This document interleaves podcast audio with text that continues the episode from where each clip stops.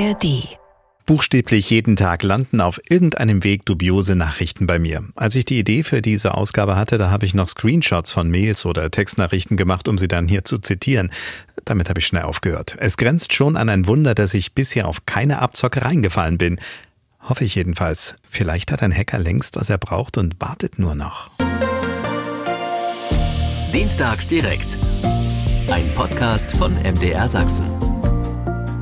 Ich bin Thomas Lopau und Meist viel zu gut, glaube ich. Bei Phishing-Mails hatte ich bisher aber irgendwie den sechsten Sinn. Manchmal war es einfach, weil ich bei der Bank, die da unbedingt wollte, dass ich mich einlogge, gar kein Konto hatte oder bei dem merkwürdigen Online-Shop nie was bestellt hatte.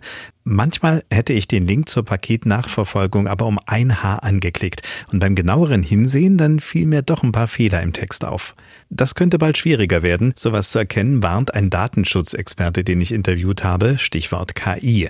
Ein Psychologe hat mir verraten, warum wir auf Abzocke eigentlich so oft reinfallen. Spoiler-Alarm, es hat was mit Aufmerksamkeit und Wertschätzung zu tun. Denn offenbar sind wir wichtig oder auserwählt oder was auch immer. Und manchmal ist es gut, wenn uns jemand aufhält, wenn wir gerade in die Falle tappen wollen. Ein beinahe Opfer erzählt uns seine Geschichte im zweiten Teil des Podcasts. Die Interviews wie gewohnt nach etwa 90 Minuten Talk. Und der beginnt jetzt.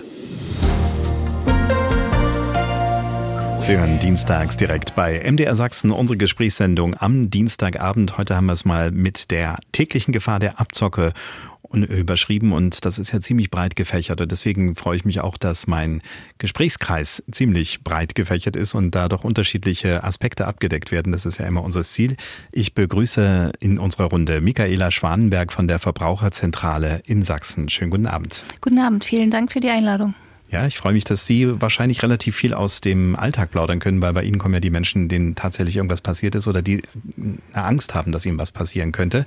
Das ist äh, natürlich ähnlich bei Enrico Lange. Er ist Kriminalrat von der Polizeidirektion Dresden, aber wenn die Leute zu Ihnen kommen, Herr Lange, dann ist das Kind schon im Brunnen in der Regel. Ne? Schönen guten Abend. Ja, guten Abend. Auch ich freue mich, bei Ihnen zu sein und vielleicht etwas zur Aufklärung beitragen zu können. Damit Sie Menschen gar nicht erst sehen, ne? weil niemand äh, es geschafft hat, sie abzuzocken oder hereinzulegen. Das äh, Ganze macht jemand ähm, in gewisser Weise auch mal, um es auszuprobieren, um so zu zeigen, wie sowas funktioniert und uns manchmal auch einen Spiegel äh, vorzuhalten. Und zwar Undercover, das ist ein englisches Wort, was wir ja mittlerweile alle ganz gut kennen. Seit wir verschiedene Spionagefilme gesehen haben, wissen wir, was gemeint ist. Da ist jemand eben nicht mit dem eigenen Namen und auch möglichst nicht unbedingt mit dem eigenen Gesicht unterwegs. In diesem Fall für die MDR-Fernsehsendung Voss und Team und da ist der Mr. Undercover, was ja dort auch eine Rolle ist. Heute bei uns in der Sendung wird ein bisschen erzählen, was da schon an tatsächlich echten Fällen oder aber eben auch an Konstrukten schon mal so auf die äh, Wege gebracht wurde, um uns zu zeigen, wo die Gefahren lauern. Hallo. Guten Abend, schön heute mal im Radio zu sein. Genau, auch namenlos in dieser Stelle.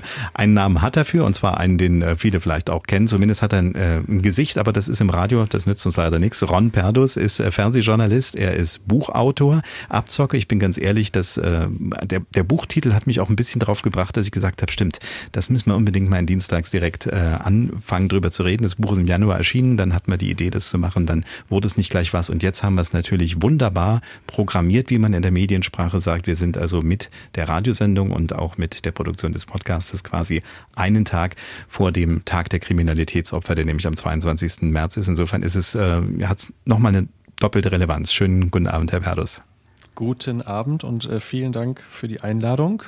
Wir hören uns alle, glaube ich, relativ gut. Das heißt, wir haben eine gute technische Verbindung, denn Sie sind der Einzige, der nicht in einem unserer Studios sitzt, sondern in ich sitze im wunderschönen äh, Königs Wusterhausen in Brandenburg. In der Nähe von Berlin. Kennt man irgendwie. Ja, stand, genau. schon, stand schon mal gehört. Früher an den S-Bahnen dran. Daher kennt man es noch ein bisschen. Also über eine technische Zuschaltung. Dann Enrico Lange ist in unserem Funkhaus in Dresden und Mr. Undercover und Michaela Schwanberg sind gemeinsam mit mir im Leipziger Studio. Also wir reden miteinander und wir reden aber nicht nur über Dinge, die uns interessieren, sondern wir reden natürlich über Dinge, die uns Menschen nennen, weil sie sagen, wir, wir erleben das auch. Wir haben da auch äh, entweder schon mal gerade noch so einer Falle ausweichen können oder wir haben es selber erlebt oder wir haben Bedenken, dann auf jeden Fall immer unter dienstagsdirekt.mdr.de am besten mal ähm, eine kurze Nachricht schicken und dann können wir das nachher aufnehmen. Ich würde als erstes mal in die Runde fragen, ähm, wie ist es denn? Sind Sie schon mal in eine Falle getappt in letzter Zeit oder ihr gerade noch ausgewichen? Ich habe mal so ein bisschen gesammelt, was alleine in den letzten 14 Tagen bei mir angekommen ist. Äh, da kommen wir dann immer wieder mal drauf. Also diverse Banken, bei denen ich zum Glück nicht bin, wollten, dass ich mein Login nochmal wieder auffrische und äh, Kinder, von denen ich nichts wusste, also meine waren es, also meine Tochter war es nämlich nicht, wollten unbedingt mir eine neue WhatsApp-Nummer äh, geben. Also alle diese Sachen, die wir nachher vielleicht nochmal im Detail entsprechen, sind wahrscheinlich auch in meiner Nähe passiert. Man hatte immer das Gefühl, als wenn so ein paar Damoklesschwerter über einem hängen und man Gott sei Dank, hofft man zumindest, noch nicht reingefallen ist. Frau Schwanberg, wie ist es bei Ihnen? Als Verbraucherzentralen äh, Expertin für solche Themen passiert Ihnen ja garantiert nie was, oder? Ich würde das jetzt für mich nicht so ausschließen, aber wenn ich das jetzt mal so in meinen Gedanken Revue passieren lasse, gehe ich tatsächlich davon aus, dass mir selbst noch nichts passiert ist. Und ja, ich freue mich darüber und äh, hoffe dazu beitragen zu können, dass äh, wir den äh, Leuten draußen am Radio so ein bisschen die Augen öffnen können, äh, was so denkbare und äh, praktische Vorsichtsmaßnahmen sein können. Hm. Wir sind dann relativ schnell bei der Kriminalität, aber es geht ja es ist auch ein bisschen weiter gefasst. Gab es noch niemanden, der Ihnen gesagt hat, wenn Sie heute nicht kaufen, morgen wird es teurer? Haben ja, so? solche Sachen passieren, aber da. Und dann haben Sie gekauft? Ähm, wahrscheinlich nicht. okay. Aber ähm, es ist natürlich immer so die Grenze beziehungsweise der Graubereich, wo ich äh, anfange, Abzocke einzuordnen oder was ich vielleicht für mich selber noch als, ja, wie soll ich es jetzt freundlich ausdrücken, äh, Geschäftstüchtigkeit definiere. Aber mhm. das ist natürlich, Sie haben recht, ne? die Grenzen sind da verwaschen, der Graubereich ist groß und äh, es kommt immer drauf an, wen es trifft, in welcher ganz konkreten Situation. Ja, frage ich gleich mal Herrn Perdus, weil äh, wenn wir darüber reden, was wir sozusagen auffächern, könnten wir theoretisch jetzt Ihr Buch nehmen und einfach schon mal reinblättern, hätten wir ein äh, riesen Kapitelübersicht, was es alles sein kann. Wir nicht alles besprechen können heute, nicht das ganze Spektrum, aber was würden Sie denn, Sie kennen ja so ein bisschen die Idee der Sendung, was würden Sie sagen, von wo bis wo fällt es denn in das, was Sie als Abzocke, äh, als Abzocke definieren? Also wo geht's los auf der seriösen Seite fast noch und wo hört es dann eben auf in der kriminellen? Ja, es ist ganz spannend, was Frau Schwanberg gerade gesagt hat, nämlich dieses, dass sie es dann Geschäftstüchtigkeit nennt. Damit hat sie natürlich nicht Unrecht. Also ja, mein Buch heißt Abzocke, das ist sehr plakativ ähm, passend zur Sendung heute, quasi das Buch zur Sendung. Ähm, und ich bringe halt im Buch natürlich auch ganz viele Beispiele aus dem täglichen Leben. Also bei mir geht's ganz viel ums Einkaufen, Supermarkt, wie werden wir über den Tisch gezogen, mit welchen Marketingtricks. Ähm, ähm, und gerade in den letzten Monaten im Zuge der Krise sind uns ja Dinge entgegengelaufen, die ich schon als Abzocke bezeichnen würde. Shrinkflation als diesen neuen Kunstbegriff haben Sie alle vielleicht schon mal gehört.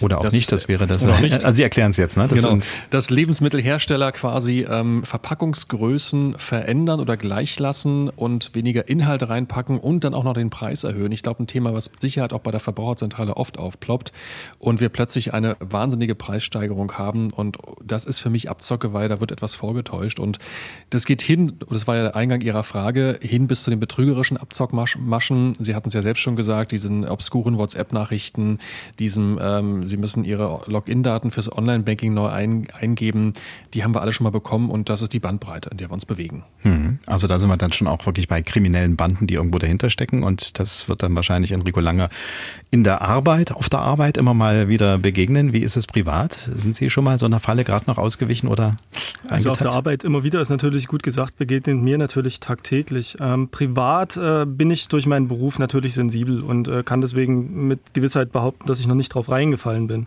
Das heißt nicht, dass man es nicht versucht hätte. Also ich kann mich entsinnen, äh, dass ich diese allerwelts Erpressungsmail bekommen habe, die viele schon schon bekommen haben in schlechtem Englisch. Ich wäre in einer indiskreten Situation erwischt worden und solle jetzt mal zahlen, damit das nicht an meine Freunde und Bekannten weitergeleitet genau, wird. Genau, wenn, wenn, man die Webcam am Computer nicht abklebt, ne, dann wird man ständig bei irgendwas erwischt, angeblich. Ja, meine ist abgeklebt und ich werde trotzdem erwischt, wie auch immer das funktionieren kann. Ne?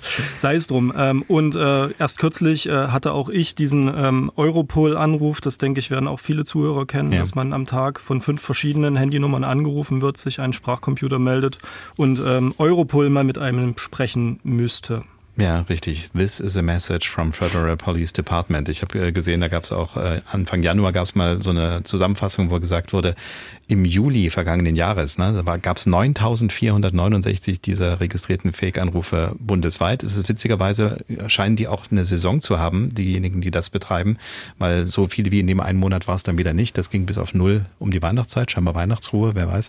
Aber das passiert tatsächlich. Und gerade, ich könnte mir vorstellen, äh, Menschen, die das Gefühl haben, äh, das klingt jetzt wirklich offiziell, aber mein Englisch ist nicht vorhanden oder sehr schlecht und vielleicht bin ich auch schon ein bisschen älter und äh, habe raste sowieso noch mal schneller ein, wenn da plötzlich jemand Offizielles anruft. Da kann das Eindruck machen. Wie ist das ähm, in Ihrem Bericht, in so was Sie im Sächsischen sehen? Sind da schon viele Menschen drauf reingetappt oder, oder merken die das dann doch? Ja, es ist immer so und so. Also die Täter versuchen das natürlich so lange, bis jemand drauf reinfällt. Ne? Und auch dann, äh, wenn es eine erfolgreiche Masche ist, hören sie damit nicht auf. Ähm, Gerade Europol kann ich jetzt nicht beziffern, ihre Zahlen kann ich da nicht bestätigen, aber wir hatten da schon eine Welle. Das ähm, gleicht sich aber in allen Kriminalitätsphänomenen, die wir im Betrugsbereich so haben, dass wir immer so wellenförmige Aufkommen haben. Da gibt es Tage, da ist das ganz extrem viel und an anderen Tagen kommt es gar nicht vor. Hm. Das war jetzt eine Zahl von der Bundesnetzagentur vom Januar, die äh, wurde da abgefragt von den Kollegen vom Redaktionsnetzwerk Deutschland. Also also die scheint tatsächlich valide zu sein. Aber es ist eben, es zeigt ein bisschen die Dimension und es zeigt vor allen Dingen auch, dass sowas wellenartig ist. Äh, das kennen Sie aber sicherlich auch, ne? dass man immer wieder, wir merken das dann in den Medien, dass wir über die Polizeimeldungen aus den verschiedenen äh, Bereichen dann immer mal wieder gehäuft solche Versuche, leider manchmal auch geglückte, erleben und dann ist wieder Vierteljahr gar nichts. Ne? Ja, also das ist vom Phänomen zu Phänomen unterschiedlich. Ne? Die Wellen, die haben wir tatsächlich ein Vierteljahr gar nichts. Ähm, wüsste ich jetzt nicht, in welchem Bereich das bei uns so ist, aber ähm, es ist auch immer die Frage, wie das Anzeigerverhalten ist. Ne? Also äh, nicht jede Tat, die geschieht, wird uns angezeigt. Sie haben es gesagt, das Beispiel Bundesnetzagentur, das mögen durchaus registrierte Anrufe bei denen sein, aber ich bin mir sicher, nur ein Bruchteil der Personen, die die Anrufe bekommen haben, haben sich dann auch bei der Polizei gemeldet. Ja, sicher, durchaus. Wir fragen ja immer, wenn wir unsere Gäste einladen, vorher gibt es irgendwie so einen Satz, der auf den Punkt bringt, wie ihre Haltung zum zum Thema ist. Und da haben Sie ja auch gesagt, die Ermittlungen bei Betrugstaten sind vielfältig und herausfordernd verfolgt werden, kann aber nur, was auch angezeigt wurde. Also da muss man auch tatsächlich die Schamgrenze überwinden ne? und muss sagen, hier, ich bin gerade reingetappt, ich muss das jetzt sagen. Das ist schon wichtig. Ja, das auf jeden Fall. Also das ist auch verständlich, ne? weil ähm, diese Geschichten gehen ähnlich wie ein Wohnungseinbruch wirklich in die Intimsphäre hinein. Ne? Man hat dann ähm, Scham, sich gegenüber der Polizei zu offenbaren, aber ja auch gegenüber der Familie, gerade wenn wir über Schockanrufe und solche Dinge reden und ältere Menschen ihr gesamtes Erspartes äh, einfach mal fremden Personen gegeben haben und es ist dann weg. Ne? Ähm, das führt ja auch zu familiären Zerwürfnissen unter Umständen. Und das ist schon mhm. nachvollziehbar, dass man sich dann durchaus ähm, erst etwa mal etwas zurückhaltend verhält. Ne? Ohne ins Detail zu gehen, Schockanrufe müsste man vielleicht trotzdem kurz erklären, welches Prinzip dahinter steckt. Ja, also der Schockanruf ist äh, quasi die Weiterentwicklung des Enkeltricks. Ähm, ich glaube, mit Enkeltrick können die Zuhörer noch mehr anfangen. Das ist so die Masche gewesen. Ähm, äh, Oma, Opa, Mama, Papa, rat mal, wer am Telefon ist. So ging das Ganze los. Das Ganze mhm. aber schon knapp vor den 2000er Jahren, also so 98 sagt man ungefähr. In Hamburg ploppte das auf. Und ähm, das hat sich von da aus über das ganze Bundesgebiet ausgebreitet. Ähm, jetzt haben wir aber festgestellt in den letzten Jahren, ähm, dass die Zahl der Enkeltricks äh, quasi fast auf Null zurückgegangen ist in Sachsen und stattdessen die Masche des Schockanrufes ähm, ganz, ganz inflationär gekommen ist. Das ist äh, die Geschichte, dass ich vermeintlich ein Kind meldet mit weinender Stimme, ähm, manchmal auch direkt ein vermeintlicher Polizist oder Staatsanwalt, die äh, erzählen, das äh, eigene Kind hätte im Ausland einen Unfall verursacht, dabei wäre eine Person verletzt worden, schwer verletzt ins Krankenhaus gebracht worden und äh, zur Abwendung einer Haftstrafe müsse jetzt eine Kaution hinterlegt werden. Das ist prinzipiell die Masche. Hm, okay, wir kommen da nochmal im Detail drauf. Ich gebe nochmal den Ball rüber an Mr. Undercover, weil in der Sendung Voss und Team ist das auch mal Thema gewesen, das weiß ich dadurch, weil ich mit einem beinahe Opfer ich nenne ihn mal Herrn K. aus H., äh, sprechen konnte. Wir werden das Interview dann auch später in der Sendung beziehungsweise im Podcast dann äh, in aller Ausführlichkeit hören, wie das dann genau dort abgelaufen ist. Also das ähm, erleben Sie in der Arbeit dann schon ab und zu mal, dass da Menschen sich bei der Sendung Voss und Team melden und sagen, hier, mir ist da beinahe was passiert oder da muss doch mal was getan werden, oder? Genau, also oft melden sich die Leute bei uns, wenn das Kind dann schon in den Brunnen gefallen ist, sprich, wenn sie wirklich auf eine Masche reingefallen sind. In dem Fall, den Sie jetzt angesprochen haben, war es so, dass der Mann rechtzeitig gemerkt hat, was da eigentlich los ist und an irgendeiner Stelle gesagt hat, Moment, irgendwas kann hier nicht stimmen, das ist gar nicht mein Sohn, der mir hier schreibt. Ja, wir spoilern mal, es war die Frau, die ihn davor bewahrt hat. Aber das kommt dann in der Geschichte gut vor, die gesagt hat, äh, nee, stopp, ruf doch mal die richtige, die Nummer an, die wir kennen und nimm nicht diese neue. Hm. Genau. Und äh, so, solche Fälle kommen aber immer wieder mal vor, denke ich. Genau, sowas haben wir tagtäglich in der Zuschauerpost. Ja. Wie geht's Ihnen persönlich? Was ist Ihnen schon widerfahren oder beinahe widerfahren? Also mir privat glaube ich noch nicht, hoffe ich zumindest.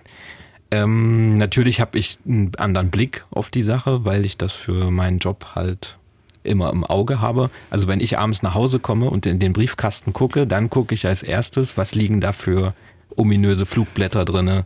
Ich gucke auf meinem Handy, was kriege ich für merkwürdige SMS weil wir sowas für die Sendung natürlich dann immer austesten. Ah, das heißt, Sie sind dann so auf der Trüffeljagd quasi Na und sagen, klar. ah, danke, da habe ich doch wieder was, was ich als Thema dann nehmen kann. Aber es war, war interessant, das würde ich vielleicht für die Runde so als ähm, als Abschluss erstmal nehmen, dass wir, dass Sie auch gesagt haben, oder auch äh, Frau Schwanberg hat es vorhin auch schon gesagt, äh, ich glaube zumindest nicht. Das heißt, sicher können wir uns alle nicht so richtig sein, ob wir nicht vielleicht schon Opfer sind und es nur noch Sicher nicht können wissen. wir uns alle nicht sein. Vielleicht kommt dann morgen eine böse Überraschung, aber Mhm. Und woran liegt das, dass wir uns nicht sicher sein können? Das haben wir jetzt nicht preisgegeben. Naja, weil viel auch im Hintergrund passiert. Vielleicht gucke ich nächste Woche auf meine Kreditkartenabrechnung und stelle fest, oh, Ja. da fehlen 1000 Euro oder noch mehr. Richtig. Und wie ist das passiert? Weil nämlich wahrscheinlich irgendwie Daten abgeflossen sind. Auch dazu werden wir nachher später dann in der Sendung unter noch ein Interview haben mit Achim Barten, Datenschutzexperten, der gerade das Buch Haltet den Datendieb vorgelegt hat und äh, da auch äh, nochmal darauf hinweist, auf was man achten muss. Denn es kann ja durchaus sein, äh, Daten werden gesammelt. Äh, ich weiß nicht ja lange, ob äh, Sie das kennen Sie sicherlich auch, dass man ja checken kann, ob eine eigene E-Mail-Adresse und äh, irgendein Datensatz unter Umständen schon mal aufgetaucht ist, weil solche Dinge gehen ja dann gerne mal ja, wie soll man sagen, im Schwarzmarkt auf Reisen. Ne? Das ist richtig. Also äh, ich selber weiß auch, dass meine E-Mail-Adresse zum Beispiel im Darknet gehandelt wird. Die ist da in Listen mit erfasst, weil vermutlich ein Provider oder irgendeine Firma, bei der ich angemeldet bin, mal gehackt worden ist. Allerdings muss man dazu sagen, dass allein mit diesen Daten in aller Regel nichts äh, angestellt werden kann, äh, Strafbares. Ne? Es ist immer das Zugangstor zum potenziellen Opfer, aber ohne die Mitwirkung des Opfers funktioniert Betrug in aller Regel nicht. Abzocke, die tägliche Gefahr, das ist unser Thema heute. Und wir fragen nicht nur Sie, die uns hören, sondern wir haben natürlich auch mal auf der Straße gefragt, zufällig, äh, wer uns da vors Mikrofon gelaufen ist, wie schaut's denn aus? Hatten Sie denn schon mal Erfahrung mit Abzocken oder Betrügereien in irgendeiner Art und Weise gemacht? Eine liebe, nette Nachbarin, die ist ein bisschen älter und der Enkeltreck. Äh, Die hat angerufen bekommen, was weiß ich, hat der Enkel ausgegeben und hat gesagt, er sind Schwierigkeiten und sie sollte mal vor der Haustüre hier einen Briefumschlag hinlegen. Er holt sich das nachher wieder ab. Dann klingeln die, dann wird nicht gefragt, wer drin ist, drücken die auf den Knopf drauf und dann waren die drin und das Geld war weg. Also man findet im E-Mail ständig, äh, holen Sie Ihr Paket ab, geben Sie den Code ein und so weiter, auch bei Bankverbindungen und so weiter. Ansonsten habe ich am Telefon öfters mal Nummern, die, ich, die mir völlig unbekannt sind, die dann behaupten, ich hätte einen Vertrag und den könnte man jetzt umstellen. Sie rufen an und behaupten, sie haben ihr Lotto nicht bezahlt und wenn sie das nicht sofort bezahlen, dann drohen sie schon wieder. so. Aber sehr oft und verschiedene Nummern. Na, also ich bin seltenst betrogen worden, aber einmal schon im Internet. Da habe ich eine Duschwanne bestellt und vor, im Voraus bezahlt. Die ist nie gekommen. Da haben wir schon ein ziemlich breites Spektrum, äh, Herr Pertus. Das, äh, da erkennen Sie vieles wieder ne, von den Dingen, die Sie in letzter Zeit äh, verfolgt haben. Absolut, absolut. Und das sind auch genau die Geschichten, die bei mir halt eben von Hörerinnen, Hörern, von Zuschauern landen. Ähm, viele Klassiker dabei und ähm, ja, ich habe letztens gerade eine Geschichte gehabt, da war ich im Fernsehen unterwegs, äh, junge Kollegin, die ähm, bei einer Ferienwohnung vorab überwiesen hat. Die Ferienwohnung gab es dann nicht und die sagte dann irgendwie, ja, sie war einfach naiv und ich muss immer sagen, das hat mit Naivität nicht viel zu tun. Wir können alle drauf reinfallen. Diese Maschen sind so perfide, die sind so gut mittlerweile. Ähm, und die die E-Mails sind halt eben nicht mehr in einem schlechten Englisch geschrieben, sondern die sind mittlerweile sehr perfekt und ähm, grafisch gut aufbereitet. Und man kann schnell reinfallen. Das passiert uns jeden Tag. Ich merke das immer, äh, dass wenn so eine E-Mail kommt, ähm, dann ist ja mittlerweile ganz oft so, dass der, der Absender angeblich sogar der Originale ist. Ne? Also das, was man sieht, sieht auch so aus. Erst wenn man dann also so ein bisschen mal drüber fährt, so ein Mouse-Over, wie man das nennt, dass man drüber fährt, sieht man plötzlich dahinter ist irgendeine andere. Ich habe mir mal ein, zwei ausgedruckt, weil man sich das gar nicht merken kann. Ich fand das auch noch sehr amüsant, weil das ähm, auch noch so hübsch war. Das hieß äh, Deutsche Bank, ja, von Deutsche Bank an Deutsche Bank, witzigerweise, heute um 12.20 Uhr vor ein paar Tagen. Und eben auch das Login muss geändert werden. Und dann unten drunter steht auch der Disclaimer, dass ich zur Mitarbeit verpflichtet bin und so weiter und dass diese E-Mail nur privat ist und nicht weitergegeben werden darf. Und dann habe ich drauf geguckt und die Adresse, die hinter der Deutschen Bank war dann p.hooligan at ns.sympathico.ca. Klingt sehr seriös. Ja, ne? Äh, aber man muss eben erstmal drauf kommen und eben, dass man dahinter, wie kommt es eigentlich, ja. dass man da Deutsche Bank oder Commerzbank AG ist ja in dem Fall trotzdem lesen kann? Das geht mittlerweile technisch, kann man da so ein Alias davor setzen irgendwie, oder? Kennt sich da ja. jemand von uns aus? Also es gibt in verschiedenen Bereichen, also beim E-Mail-Programm ist es überhaupt kein Problem, sich da einen anderen Namen zu geben, weil jeder selber angeben kann in seinem E-Mail-Programm, wie er denn genannt werden möchte. Ne? Mhm. Da muss man tatsächlich aufpassen, so wie Sie es beschrieben haben, man sollte draufgehen mit der Maustaste, man sollte sich das anzeigen lassen im Mouse-Over. Es gibt auch E-Mail-Programme, wo man das erweitern kann, um sich die Adresse anzeigen zu lassen. Sollte man immer tun. Und man sollte ganz, ganz vorsichtig sein, denn nicht alles, wo DE drin steckt, ist auch eine deutsche Adresse. Entscheidend sind immer die letzten Buchstaben nach dem Punkt. Und wenn das nicht Deutschland ist, dann sollte man schon skeptisch sein. Genau, also CA, ich weiß gar nicht, ist das Kanada oder wer weiß. Äh, eine andere war dann, also ganz oft ist RU, nichts Böses dabei denken was dabei ist oder BE habe ich hier. Also es sind manchmal merkwürdige Geschichten. Äh, auch da werden wir nachher in der Geschichte von Herrn K. merken, dass das zum Beispiel bei einer IBAN-Nummer auch wichtig ist, ne? dass man da nochmal guckt, dass es eben auch die DE-Nummer ist, die man erwartet, wenn angeblich dieser Shop da ist. Da war ja eben die Frau mit der Wanne, Herr Perdus. Äh, sind solche Dinge auch jetzt gerade in der Zeit der Corona-Pandemie, wo mehr Leute plötzlich auf Online-Banking gegangen sind, die das nicht so oft hatten, dass die da vielleicht eher reingefallen sind? Ich kenne natürlich keine offiziellen Zahlen. Das sind natürlich andere Stellen, die diese Zahlen kennen. Ähm, und da kommt ja immer auch dann das Thema dazu, dass man sich nicht immer meldet, wenn man quasi über den Tisch gezogen wurde. Mhm. Aber vermutlich sind das schon viele, die gerade in der Corona-Pandemie ähm, über den Tisch gezogen wurden, gerade bei Online-Shops. Ich bin sehr froh, dass es ähm, ein tolles Angebot der Verbraucherzentralen gibt, nämlich diesen Fake-Shop-Finder seit einigen Monaten, der eigentlich nochmal so ein bisschen hilft. Wenn man sich unsicher ist, kann man dort die Webseite eingeben und dieser Fake-Shop-Finder zeigt eigentlich nochmal sehr gut an, ob es irgendwelche Indizien gibt, die dafür sprechen, dass das ein Fake-Shop ist. Aber ja, die schießen wie Pilze aus dem Boden. Ich glaube, wenn einer dicht gemacht wird, kommen am nächsten Tag 100 äh, neue äh, raus. Mhm. Und die sehen gut aus. Ne? Diese Webseiten sind sehr schnell gebastelt. Das, da braucht man kein großes Wissen für.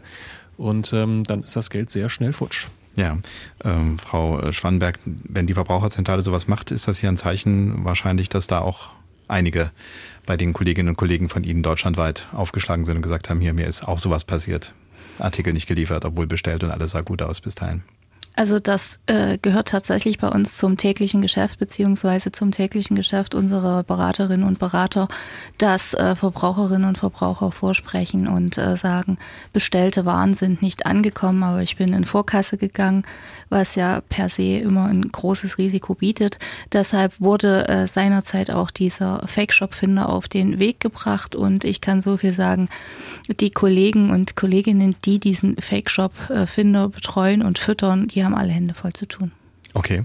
Und ähm, was geben Sie so generell als Rat? Können Sie da was sagen, was, worauf man achten sollte? Also außer, dass man das dann nochmal checkt bei Ihnen, aber auch von vornherein schon. Nur bei bestimmten Adressen kaufen, nicht bei jedem vielleicht oder keine Ahnung. Also ich bin mittlerweile vorsichtig geworden und habe dann so ein paar größere, was auch vielleicht nicht gut ist, weil man dann wieder die die paar Konzerne füttert. Aber auf der anderen Seite weiß man da zumindest, dass wenn was schief gehen sollte, dass man da noch jemanden in der Rückhand hat. Also es gibt natürlich immer grundsätzlich äh, den Ratschlag von uns, mit äh, Daten sehr, sehr geizig umzugehen, also mit seinen persönlichen Daten zu geizen. Und wenn ich mich entschließe, im Internet etwas zu bestellen, dann gilt immer die Sache, die einzelnen äh, Websites zu checken. Sind da Impressen hinterlegt? Sind da die Pflichtangaben, also beziehungsweise sind da Telefonnummern und E-Mail-Adressen hinterlegt? Was immer ein gutes ähm, Radar sein kann, sind äh, solche ähm, Bewertungsportale mal einzusehen, was andere Verbraucherinnen und Verbraucher für Erfahrungen gemacht haben und natürlich dieser Fake-Shop-Finder bietet äh, schon ein gutes ähm, Eingangstor, da äh, vielleicht äh, so schwarze Schafe auszumerzen und ja. für sich selbst zu erkennen. Und grundsätzlich sollte man äh, darauf achten, dass man vielleicht bei den Zahlungsmethoden, die angeboten wird, von sowas absieht, äh, dann, wenn nur Vorkasse verlangt wird oder Vorüberweisung, würde ich immer davon abraten und vielleicht äh, einen Mitbewerber bevorzugen, der äh, Rechnungskauf anbietet, beziehungsweise die Möglichkeit, dass ich äh, mit Kreditkarte bezahle und so äh, eine gewisse Sicherheit habe Mhm. oder Zahlungsdienstleister, die dann doch vertrauenswürdig si- Sowas, sind. sowas wie PayPal oder so in Richtung, wo Zum eine gewisse. Beispiel. Mhm, Okay. Wenn ich da noch was ergänzen darf, Ja, Herr ähm, das, was auch hilfreich ist durchaus, es gibt ja auch ein paar Siegel, die quasi eben so eine Gütesiegel sind für geprüfte Shops. Trusted Shops ist sicherlich das bekannteste Siegel. Das wird auch gern von den Betrügern mal eben kopiert und auf die Seite gepackt. Deshalb immer der Tipp, nochmal auf dieses Logo draufklicken. Wenn es anklickbar ist und man bei Trusted Shops landet, dann kann man auch relativ sicher sein. Und das Schöne ist auch, genauso wie der, wie der Fake-Shop-Finder der Verbraucherzentralen, auch Trusted Shops hat halt eine Liste mit den aktuellen Fake-Shops auf ihrer Seite. Also auch da einen halben Blick drauf zu haben, äh, das kann nicht schaden. Ja, was ich manchmal noch mache, wenn dann eben der Ratin Frau Schwanberg gesagt hat, ins Impressum schauen, also mal gucken, wer betreibt diese Seite. Manchmal ist das dann wieder nur eine Firma unter Umständen. Und äh, die werde ich äh, setze ich dann einfach wieder in den nächsten Browser und äh, schreibe noch das Wort Erfahrung dahinter. Und dann kommt dann schon manchmal was. Manchmal hat man auch chinesische Anbieter die jetzt sicherlich nicht kriminell sind aber wo man dann eben mit dem Service oder mit irgendwelchen äh, Zollgeschichten Schwierigkeiten hat und dann eben auch ein bisschen äh, Drama vermeiden kann wenn man solche Sachen macht. Mr. Undercover hat sich nach vorne geschoben. Ja, ich wollte kurz erzählen, auch wenn der Anbieter seriös ist, kann trotzdem auf dem Versandweg immer viel passieren. Wir hatten im letzten Jahr mehrere Fälle, wo Zuschauer bei einem großen Versandhändler was bestellt hatten, teure Telefone in dem Fall, und im Päckchen hatten sie dann einen Tacker für Dokumente und das Geld war dann natürlich schon abgebucht, bezahlt, das war weg. Und dann ist es halt an dem Kunden selber zu beweisen, dass das nicht im Päckchen war, was er eigentlich bestellt hat. Oh je, das heißt, man müsste eigentlich, äh, was man neudeutsch Unboxing nennt, ne? Also das heißt, man müsste dann sagen, hier Schatz, film bitte mal, während ich das Paket aufmache. Aber selbst das könnte ja dann irgendwie nachgebaut sein. Also ist auch schwierig, ne? Wenn man dann plötzlich einen, einen Siegelstein geschickt kriegt. Genau. statt Also die Gauner lauern überall. Das ist ein wunderbares Wort. Damit müsste man die Sendung beenden. Können wir das dann nochmal später einfach nochmal wiederholen, diesen Satz. Äh, ja, ist äh, eine gefährliche Geschichte. Äh, ab wann, äh, frage ich mal Enrico Lange, ab wann wird es denn eigentlich äh, für die Polizei spannend, solche Dinge? Also jetzt, äh, wenn zum Beispiel derjenige sagt, ich habe da was bestellt, jetzt ist das nicht geliefert worden oder ist das Falsche geliefert worden, ist das dann auch schon was, wo man sagt, ja, hier geht die Abteilung Betrug nach? Jein, also äh, prinzipiell ist das ein Warenbetrug. Ähm, Betrug setzt aber immer Vorsatz voraus. Das heißt, wenn jetzt einfach das Falsche eingepackt wurde aus Versehen oder die Lieferung nicht dem entspricht, wie man sich das vorgestellt hat, ist das ja grundsätzlich nicht strafbar. Also die Schuhe in der falschen Farbe kommen. Genau, zum Beispiel. Das kann ja auch mal äh, versehentlich passieren. Äh, vieles läuft da elektronisch ab bei den Versandhändlern. Insofern würde ich das jetzt nicht per se kriminalisieren wollen. Ne, äh, wenn eine Ware aber gar nicht kommt letzten Endes, dann äh, steht es im Prinzip außer Frage, dass da ein Warenbetrug äh, dahinter steht. Äh, da ist für uns natürlich die Herausforderung, dass wir das nicht in äh, jedem Falle zur Kenntnis bekommen. Ne? Äh, die Geschädigten, gerade wenn sie irgendwelche Zahlungsdienstleister bemühen, bekommen ihren Schaden dann ersetzt und äh, denken im Traum nicht daran, das Ganze anschließend noch bei der Polizei anzuzeigen. Das verzerrt bei uns durchaus ein bisschen das Bild. Hm, für, Sie, um es mal zu verstehen, ist es ja nicht nur wichtig, dass Sie sich kümmern und sagen, ich habe hier dem Recht wieder auf die Sprünge geholfen ein bisschen, sondern dass Sie auch sagen, wir müssen ja auch verstehen, was da läuft, ne? dass das eben nicht so unterm Deckel ist. Ja, selbstverständlich. Ne? Also ansonsten reden wir tatsächlich von äh, bedauerlichen Einzelfällen. Das wird dann dazu führen, dass auch Staatsanwaltschaften nicht das gesteigerte Verfolgungsinteresse haben. Und äh, um das zu durchbrechen, brauchen wir tatsächlich äh, dann auch mehrere Anzeigen. Da sind wir im Zweifel auf jede einzelne angewiesen. Hm, alles klar. Gut. Ähm, was äh, für mich noch interessant ist, es waren jetzt sehr schnell in der, in der digitalen Welt. Ein bisschen hat man auch das Gefühl, dass Abzocker sich dort vor allen Dingen gerne tummeln. Herr Perdus, Sie haben ja nun das äh, gesamte Spektrum sich ein bisschen angeschaut. Für mich so aus der Betrachtung haben wir eigentlich drei Welten. Wir haben einmal die direkte analoge von Angesicht zu Angesicht Welt. Dann haben wir auf der anderen Seite das, was übers Telefon lief, was mal eine Zeit lang ganz, ganz wichtig war und jetzt ein bisschen vielleicht schon etwas zurückgeht, aber nicht ganz. Und eben diese reine digitale Welt. Habe ich noch was Wichtiges vergessen? Und wenn ja, äh, wenn nicht, äh, können Sie es mal so ein bisschen gewichten, dass Sie sagen, ja, mittlerweile läuft sehr viel Betrug dort oder hat sich da was verändert? Ähm, ich habe keine Ergänzung tatsächlich. Nun ist das natürlich nicht mein Kerngebiet und Spezialgebiet aus meiner Sicht heraus. Und ich kann immer nur natürlich berichten aus dem, was bei mir anlandet, weil ich ja nun auch sehr viel der Zuschauerpost bekomme und äh, Anrufe, Mails, das bei mir ja auch viel auflandet. Würde ich sagen, dass sich das alles sehr stark ins Digitale verschoben hat. Also mhm. da ist eigentlich so das, was ähm, ich glaube auch, weil es, weil es schnell geht, weil es ähm, wahrscheinlich auch die Betrüger schützt. Ich meine, dieses 1 zu 1, der Enkeltrick, den hatten wir ja heute auch schon ein paar Mal. Dieses Gegen Gegenüberstehen ähm, ist wahrscheinlich für die Betrüger auch ein, ein, Risiko. Digital geht vieles einfacher. Das kann man von, von jedem, äh, von jeder Stelle von diesem Planeten aus machen. Und ich glaube, dass da im Moment auch die größten Fallen lauern tatsächlich. Hm. Und auch solche Sachen, die jetzt im, im, normalen Konsumverhalten, wo wir vorhin gesagt haben, ist es noch Marketing, ist es äh, Geschäftssüchtigkeit mhm. oder ist es schon, auch da ist es ja so, dass digitale Dinge da auch eine Rolle spielten. Ne? Also Stichwort Kundenkarten oder solche Sachen, die dann eben auch noch dazu führen, dass man Definitiv. Auf der einen Seite Daten hergibt, klar, da ist man auch wieder in der digitalen Welt, auf der anderen Seite aber eben auch eigentlich was Physisches in der Hand hat und das Gefühl hat, ich krieg jetzt, weil ich diese Früher hat man immer eine, eine, Goldkarte oder sowas gehabt oder eine Members-Card. Ne? Äh, heute hat jeder eine Members-Card in jedem Supermarkt so ungefähr, äh, dass man das Gefühl hat, ich kann mit, mit diesem Zauberkärtchen kann ich jetzt sozusagen mein Portemonnaie äh, schützen vor irgendwas und eigentlich äh, gebe ich mich ja preis. Ja, na, gut, die Dinge sind natürlich auch alle digital geworden. Man hat sie heute im Smartphone im Idealfall und deswegen ähm, fällt es einem auch nicht auf, wenn man zu viel davon hat. Ja, früher hat man es ins äh, Portemonnaie gestopft, das wurde immer dicker. Da hat man irgendwann beim zehnten Laden gesagt, ach, ich will Ihre Kundenkarte nicht, ich weiß gar nicht wohin damit. Heute kann man die relativ entspannt in die, in die ins Smartphone packen oder hat irgendwie nur noch einen QR-Code oder einen Barcode. Ähm, aber man vergisst dabei, dass man halt eben sehr viel von sich preisgibt. Und äh, ich beschreibe das in meinem Buch auch sehr ausführlich. Ich weiß, die Überschrift meines Buches ist Abzocke und da kann man dann wieder drüber streiten streiten, ist dieses Datensammeln Abzocke? Ja und nein. Natürlich ist das keine betrügerische Absicht, aber das, was uns die Unternehmen geben, quasi als Gegenleistung für das, was wir ihnen geben, das ist eigentlich ein Witz und deswegen fängt es für mich an, dann auch schnell in die Abzocke abzudriften, mhm. äh, weil der Gegenwert einfach viel zu klein ist. Aber die tricksen ganz gut uns über den Tisch. Haben Sie äh, die Zahlen noch im Kopf? Ich glaube, ich habe sie bei Ihnen im Buch gelesen, ne? dass das irgendwie unter einem Prozent ist, was man da in der Regel hat, ne? Oder noch ja, viel also weniger? 0, es sind 0,5 bis 1 Prozent. Das Lustige ist ja bei den großen bekannten bekannten Punktesammelsystem, diese beiden großen Karten, die fast jeder Deutsche irgendwie hat. Payback und ähm, Deutschland. Wird ja, ja, genau, wird man ja nicht mit, ähm, mit Prozenten quasi belohnt. Da steht ja nicht am Ende an der Kasse, Sie haben jetzt äh, 20 Cent äh, Rabatt bekommen.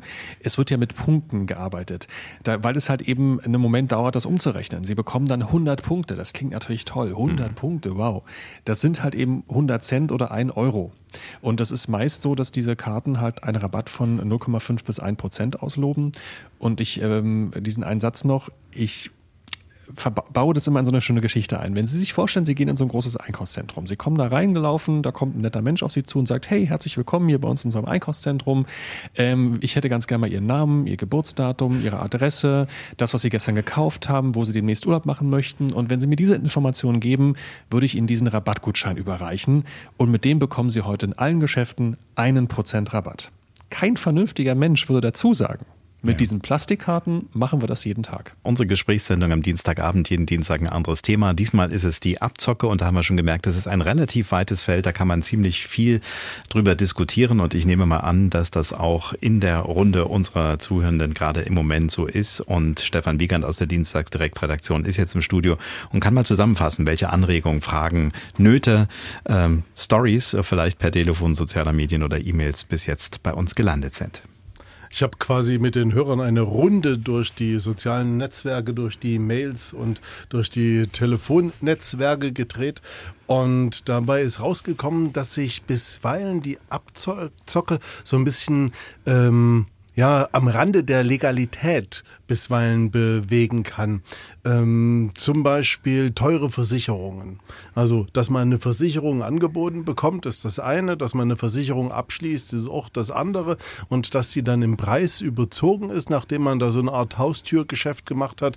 Beispielsweise Herr Leier, Robert Leier aus Ahaus, hat uns dazu eine Mail geschickt und gemeint, ja, teure Versicherungen und am Telefon hat er sich auch mal zu einem Zeitungs- bzw. zu einem Lotterie-Abo hinreißen lassen, hat aber dann glücklicherweise immer so diesen Kopf so ein bisschen aus der Schlinge gekriegt, indem er da seine Widerspruchsrechte geltend gemacht hat und das auch mit Unterstützung gemacht hat. Aber ist das vielleicht mh, auch eine gängige Masche, die sich mehr und mehr etabliert, dass so diese Geschäfte am Rande der Legalität stattfinden? Hm, gebe ich mal gern in die Runde. Vielleicht, äh, Herr Lange, ich weiß nicht, inwiefern sowas dann auch schon äh, für die Polizei eine Rolle spielt. Also solche Betrügereien dann tatsächlich vielleicht auch. In dem Fall war es ja eher so, dass man was Überteuertes gekauft hat, vielleicht in dem äh, Fall des Hörers. Aber wenn das dann in Richtung Betrug geht, ist das dann etwas, was Sie auch verfolgen?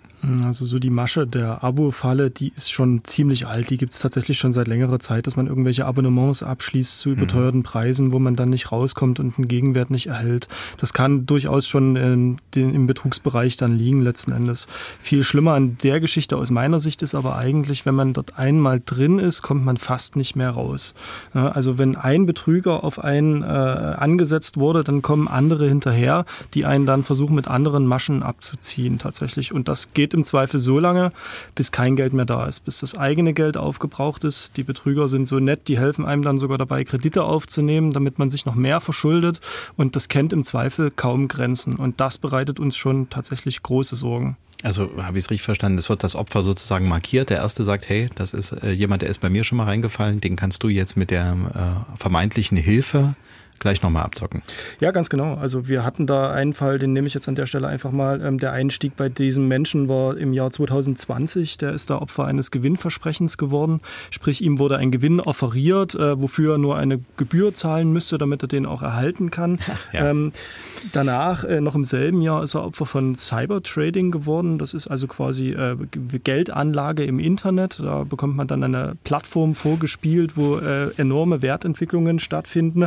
Ähm, auch da muss man natürlich investieren und am besten viel investieren, damit man zum Premium-Kunden wird. Äh, Im Jahr 2022 ist wieder dieselbe Person äh, Opfer äh, von anderen Betrügern geworden, die sich auf seinen Rechner geschalten haben und da Überweisungen getätigt haben zulasten seines Kontos. Und ähm, ja, letzten Endes das Ende vom Lied war, äh, dass sich bei ihm wieder äh, Betrüger gemeldet haben, die sich jetzt als Finanzaufsichtsbehörde ausgegeben haben und ihm dabei helfen wollten, seine erlittenen Verluste zurückzubekommen. Äh, also viermal Opfer Opfer äh, auf verschiedene Arten und Weisen. Der hat da einen äh, deutlichen sechsstelligen Betrag verloren, dieser Mensch.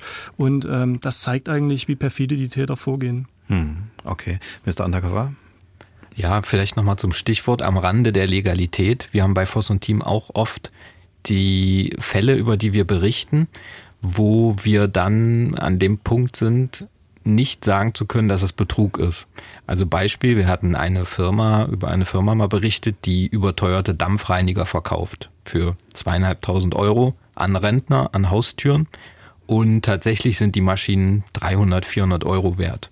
Und wir standen dann am Ende des Berichts da und konnten aber nichts erreichen, weil die Polizei und die Staatsanwaltschaft uns gesagt hat, das ist kein Betrug, das ist kein Wucher, die Leute kaufen freiwillig, ja, die werden mit einer unschönen Masche über den Tisch gezogen, vielleicht auch, aber wir sind immer noch im Bereich der Legalität. Das heißt, wir bewegen uns in einer Grauzone, sodass wir dann darüber berichten können, aber die Polizei oder Staatsanwaltschaft kann nicht hm. dem einen Riegel vorschieben. Und bei der Verbraucherzentrale sind diese Menschen dann wahrscheinlich auch und sagen, so kann es doch nicht sein, oder Frau Schwanberg? Ja, also ich kann das bestätigen, dass sich bei uns auch der Eindruck manifestiert, dass es da so ein konzertiertes Vorgehen gibt, so ein kollusives Zusammenwirken und dass es dadurch dazu kommt, dass äh, einzelne äh, Menschen überdurchschnittlich oft angerufen werden oder Adressaten werden von irgendwelchen Maschen oder Vorgehensweisen. Und äh, die Problematik, dass diese Grauzone zwischen Kriminalität und ähm, äh, Geschäftstüchtigkeit, Marketing sehr, sehr schwierig zu ziehen ist, die ist bei uns tatsächlich in nahezu jedem äh, Beratungsgespräch äh, Thema. Hm. Deswegen ähm, ist es für uns auch so wichtig, was äh, vorhin schon gesagt wurde, dass es ähm, auch für unsere Arbeit sehr, sehr wichtig ist, dass Menschen ihre Scham oder ihre Scheu überwinden und sich wirklich diese Beratung bei uns suchen.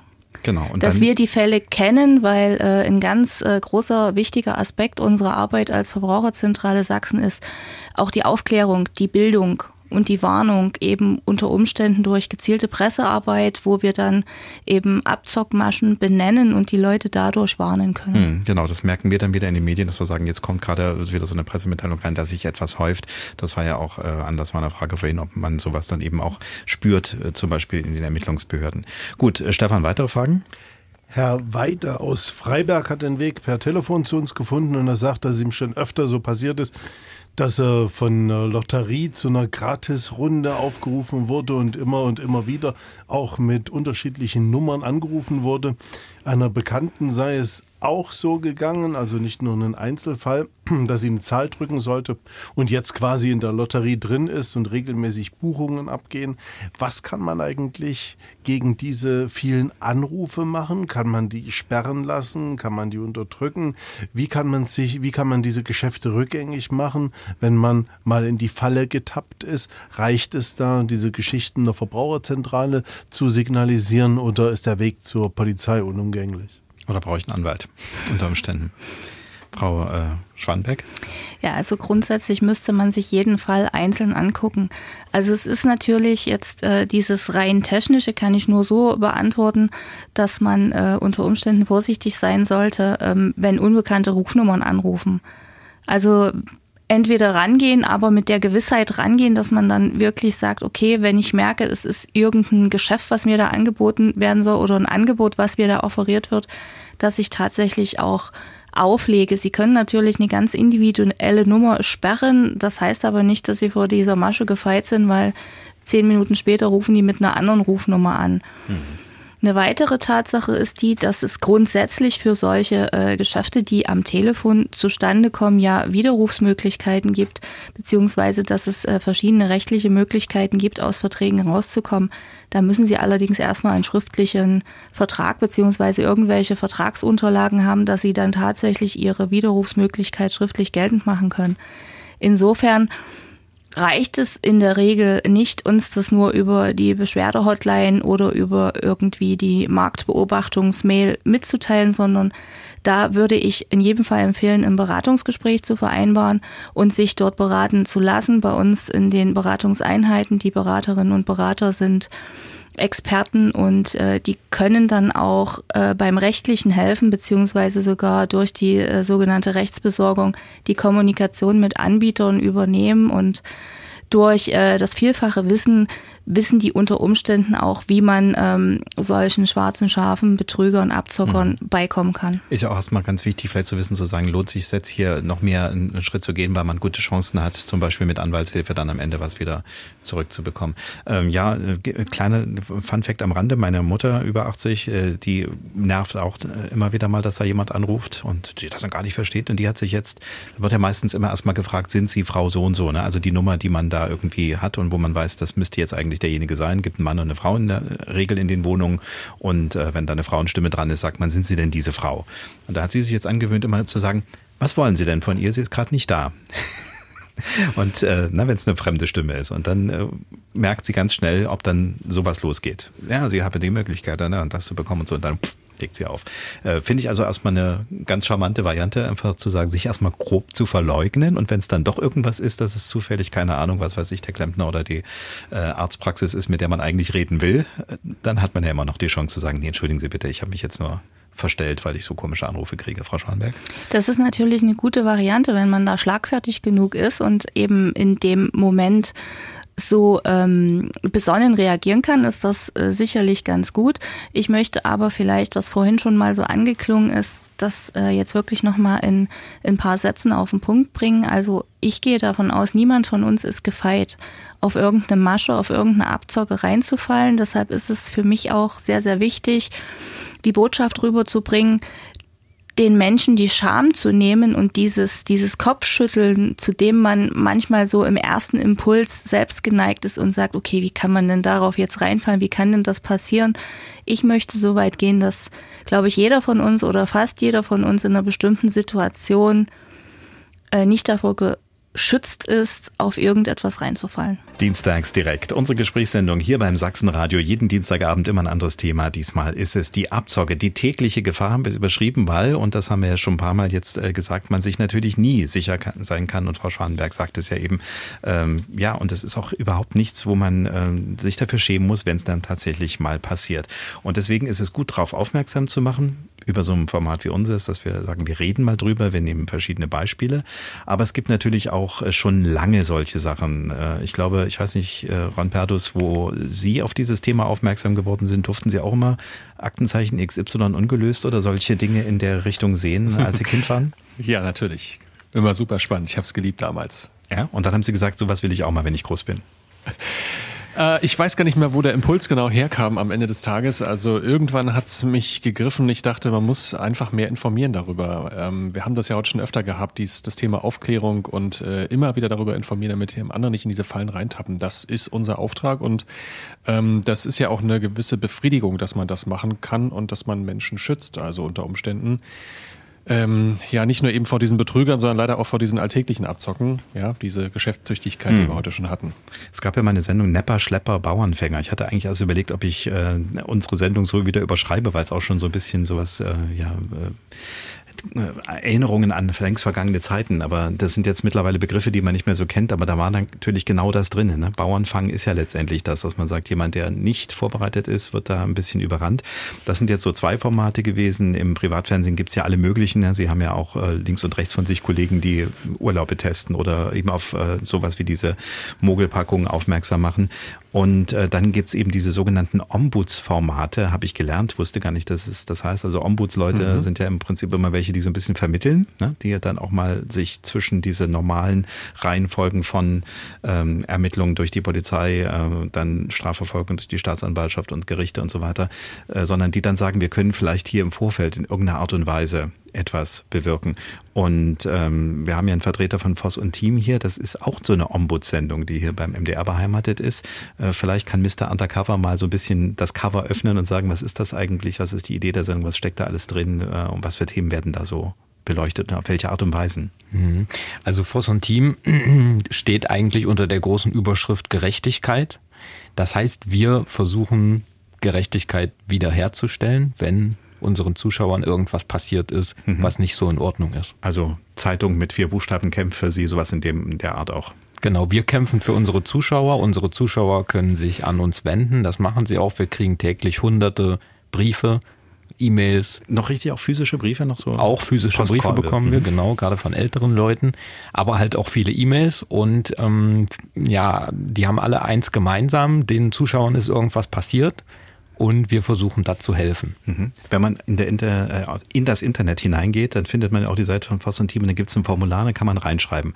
Und ich muss gestehen, ich habe bei solchen Formularen, denke ich immer, wer weiß, ob das überhaupt jemand liest und wann das jemand liest. Und ich muss sagen, es liest jemand, weil unser Kontakt ist tatsächlich, obwohl wir eigentlich im gleichen Laden äh, unterwegs sind, ist mein Kontakt zu Voss und Team auch über dieses ganz normale Hörerformular gekommen. Ne? Ich habe einfach geschrieben, genau. guten Tag, ich habe kein Problem, aber ich habe eine Sendung und ich wollte ganz gerne mit jemandem von äh, Ihnen oder von euch drüber reden. Und so sind wir dann gekommen. Wie ist das Spektrum? Also was äh, kann man so ein paar Beispiele vielleicht nennen, was so in letzter Zeit gewesen ist? Also wir haben alles von A bis Z. Wir haben Ärger mit dem Vermieter, mit dem Arbeitgeber, mit Versicherungen, mit mhm. Krankenkassen sehr viel, mit renitenten Sanitätshäusern, mit ähm, Banken, also wirklich alles, was man sich vorstellen kann. Und wir haben immer wieder auch Zuschauer, die uns auf Abzockmaschen oder auf irgendwelche Gaunereien aufmerksam machen, ja. weil sie entweder selber drauf reingefallen sind oder weil Familienmitglieder, Freunde, Bekannte darauf reingefallen sind. Ich habe mal zwei Beispiele, die in der Februarsendung waren. Da gab es äh, Vorsicht Diebe Langfinger auf Autobahnparkplätzen. Genau. Also was, was passiert da? Was Beliebtes Thema. Mhm. Ähm, man fährt in Urlaub, macht kurz Pinkelpause auf dem Rastplatz, auf dem Parkplatz, geht aufs Klo und bemerkt gar nicht, wie in der Zeit jemand am Auto ist und das Auto leer räumt. Also einfach einbricht dann in dem Fall. Einbricht oder mhm. dafür sorgt, dass halt die Tür auf ist, bevor man den Wagen abschließt und der sich dann am Auto bedient. Achso, der geht einfach mal kurz vorbei und dann macht man einfach mal so die eine Tür auf und dann drückt man drauf. Man genau, während der eine aussteigt, macht man die Tür auf. Okay, und dann ist das Auto quasi ungesichert. Mhm. Und Abzocke auf dem Kundenparkplatz. Ich glaube, das muss man ein bisschen erklären, weil da sind wir ja tatsächlich bei Abzocke, äh, beziehungsweise auch bei so einer fast schon Grauzone, wie es vorhin Frau Schwanberg auch sagte. Ähm, was ist da passiert? Das ist also, ich habe jetzt seitdem ich das weiß, gucke ich immer hin, was auf den Parkplätzen von kleineren Discountern oft oder Supermärkten immer steht. Immer mal so ein Schild, bitte legen Sie die ähm, Parkuhr, die Scheibe rein. Ne? Habe ich auch immer lange nicht gemacht. Erstes, erster Fehler. Wie geht's weiter? Was sind jetzt so die neuen, das neue digitale Ding dabei? Also das ist was, wo wir wirklich Unmengen an Post reinkriegen jeden Tag. Mm, das sind sogenannte Parkraumüberwachungen. Das heißt, ich fahre mit meinem Auto auf den Supermarktparkplatz, muss keine Parkscheibe mehr reinlegen, sondern eine Kamera erfasst mein Auto oder mein Nummernschild und erkennt daran quasi, wie lange ich auf diesem Parkplatz stehe. Mhm. Normalerweise gibt es dann auch eine Zeiterfassung, was erlaubt ist, 60 Minuten, 90 Minuten oder kryptischer für den Zeitraum des Einkaufs. Und wenn die Kamera feststellt oder die Person dahinter, ich war zu lange auf dem Parkplatz, dann gibt es halt einen Strafzettel, der okay. aber auch deutlich höher ist als üblicherweise, wenn man mal die Parkuhr vergisst, hm. sondern dann gleich mal auf 30, 40 oder noch mehr Euro hochgeht. Weil das eben nicht äh, im öffentlichen Bereich das ist, was das Ordnungsamt sanktioniert, sondern gelten dann privat. Gelten private Preise. Genau.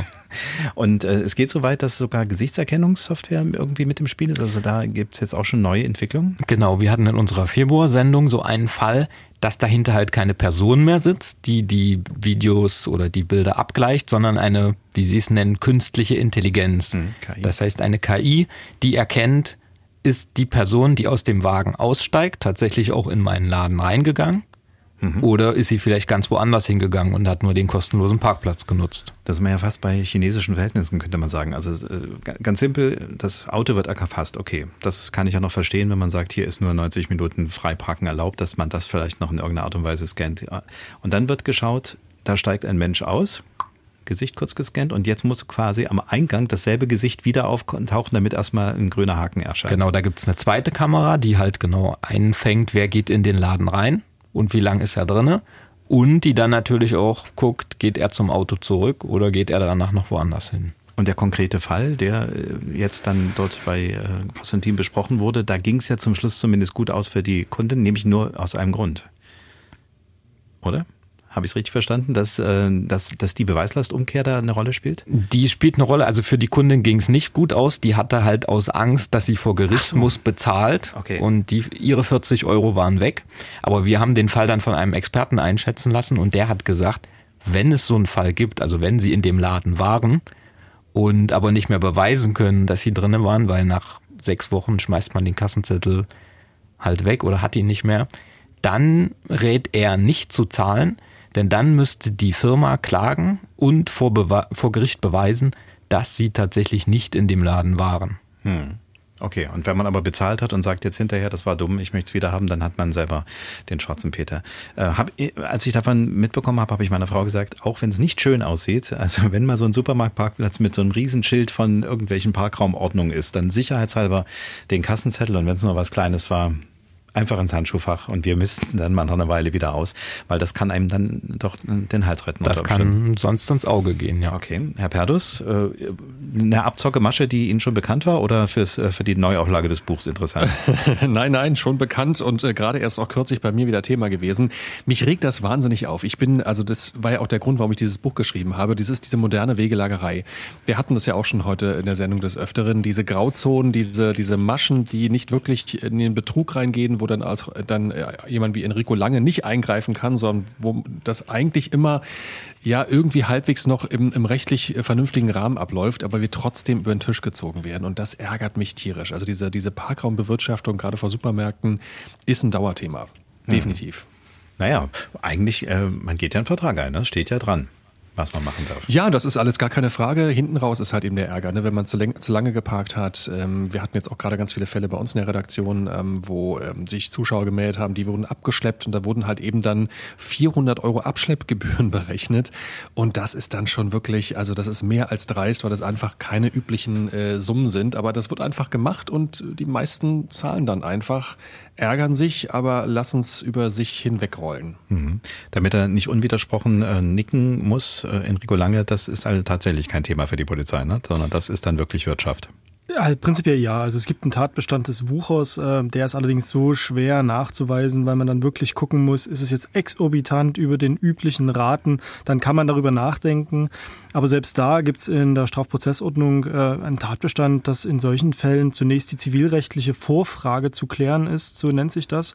Und nur wenn es da einen strafrechtlichen Überhang gibt, wird die Staatsanwaltschaft und äh, in der Folge dann auch die Polizei tatsächlich tätig. Hm. Also Aber Herr Lange, das ist ja gerade das Thema, das Problem. Ähm, Sie stehen da auf so einem Parkplatz, Sie werden abgeschleppt, bekommen die 400 Euro Rechnung. Natürlich könnte man jetzt irgendwie äh, vor Gericht gehen quasi oder irgendwie einen Anwalt beauftragen. Die wenigsten haben, in Klammern glücklicherweise, weil ich finde sie zu teuer, die Rechtsschutzversicherung. Die meisten scheuen dann auch die Kosten nachvollziehbarerweise. Der Anwalt nimmt 150 Euro für die Erstberatung. Dann zahlt man lieber. Also das ist halt eben auch das, das große Problem. Das nutzen halt genau diese Firmen halt auch aus. Ja, das ist der Weg des geringeren Übels oder des geringen Widerstands tatsächlich, ne? Aber ähm, alternativ kann man auch einfach nicht zahlen, dann ist äh, nämlich der, der das Geld haben will, in der Pflicht und muss es sich im Zweifel vor Gericht erstreiten. Ne? Hm. Und da kommen ja meistens dann gleich die Drohungen, dass es dann, äh, dann teurer wird wahrscheinlich. Ne? Also wie ist das eigentlich, Frau Schwanenberg, wenn erzählen Ihnen das oft äh, Verbraucherinnen und Verbraucher, dass sie sagen, ich bin erstmal eingeknickt, weil ich hatte jetzt Angst, äh, in irgendeiner Art und Weise in so ein juristisches, in so eine juristische Mühle hinein zu müssen? Oder sagen die sich, nee, äh, ich bin erstmal zu Ihnen gekommen, weil ich kämpfe dafür notfalls mit Anwalt? Tatsächlich ist es oft so, dass die Menschen den, äh, die gerichtliche Auseinandersetzung oder überhaupt die Auseinandersetzung, die Kommunikation mit Anbietern oder ähm, Abzockern scheuen, weil eben dieser Rattenschwanz, der das nach sich zieht, bedeutet äh, sehr viel Mühe, sehr viel Aufwand, sehr viel zusätzliche Sorge und nicht zu vergessen, oft auch weiteren finanziellen Aufwand. Mhm. Und äh, es gibt ja ganz viele Probleme, gerade bei diesen lästigen Parkraumüberwachungsfällen äh, und da, diesen ganzen Praktiken muss man sich immer klar machen, die Menschen, die diesen Parkplatz benutzen, ich äh, gehe davon aus, dass der Großteil von denen überhaupt nicht das Erklärungsbewusstsein besitzt, dass hier ein Vertrag mit der Benutzung des Parkplatzes in, in einem doch erheblichen Ausmaß schon eingegangen wird. Ja, ja. Und das ist tatsächlich ein, ein unheimlich ärgerlicher Fall, weil das ist die, die, diese Alltagsfalle, in die mhm. man dann reintappt. Weil wir eben auch anders sozialisiert sind. Ne? Wir sind jetzt also in den jetzt über 30 Jahren, die wir in der Marktwirtschaft leben, sind wir gewohnt, Parkplätze vor Supermärkten sind, weil der Supermarkt uns will. Und dann irgendwann kam mal so das erste, ja, da muss jetzt, ach komm, da muss äh, eine Parkscheibe rein, guckt doch nie jemand danach. Ne? Also wie oft habe ich da schon auf Parkplätzen gestanden, wo ich eigentlich wusste, dass die reingehörten, habe es aber nicht reingetan.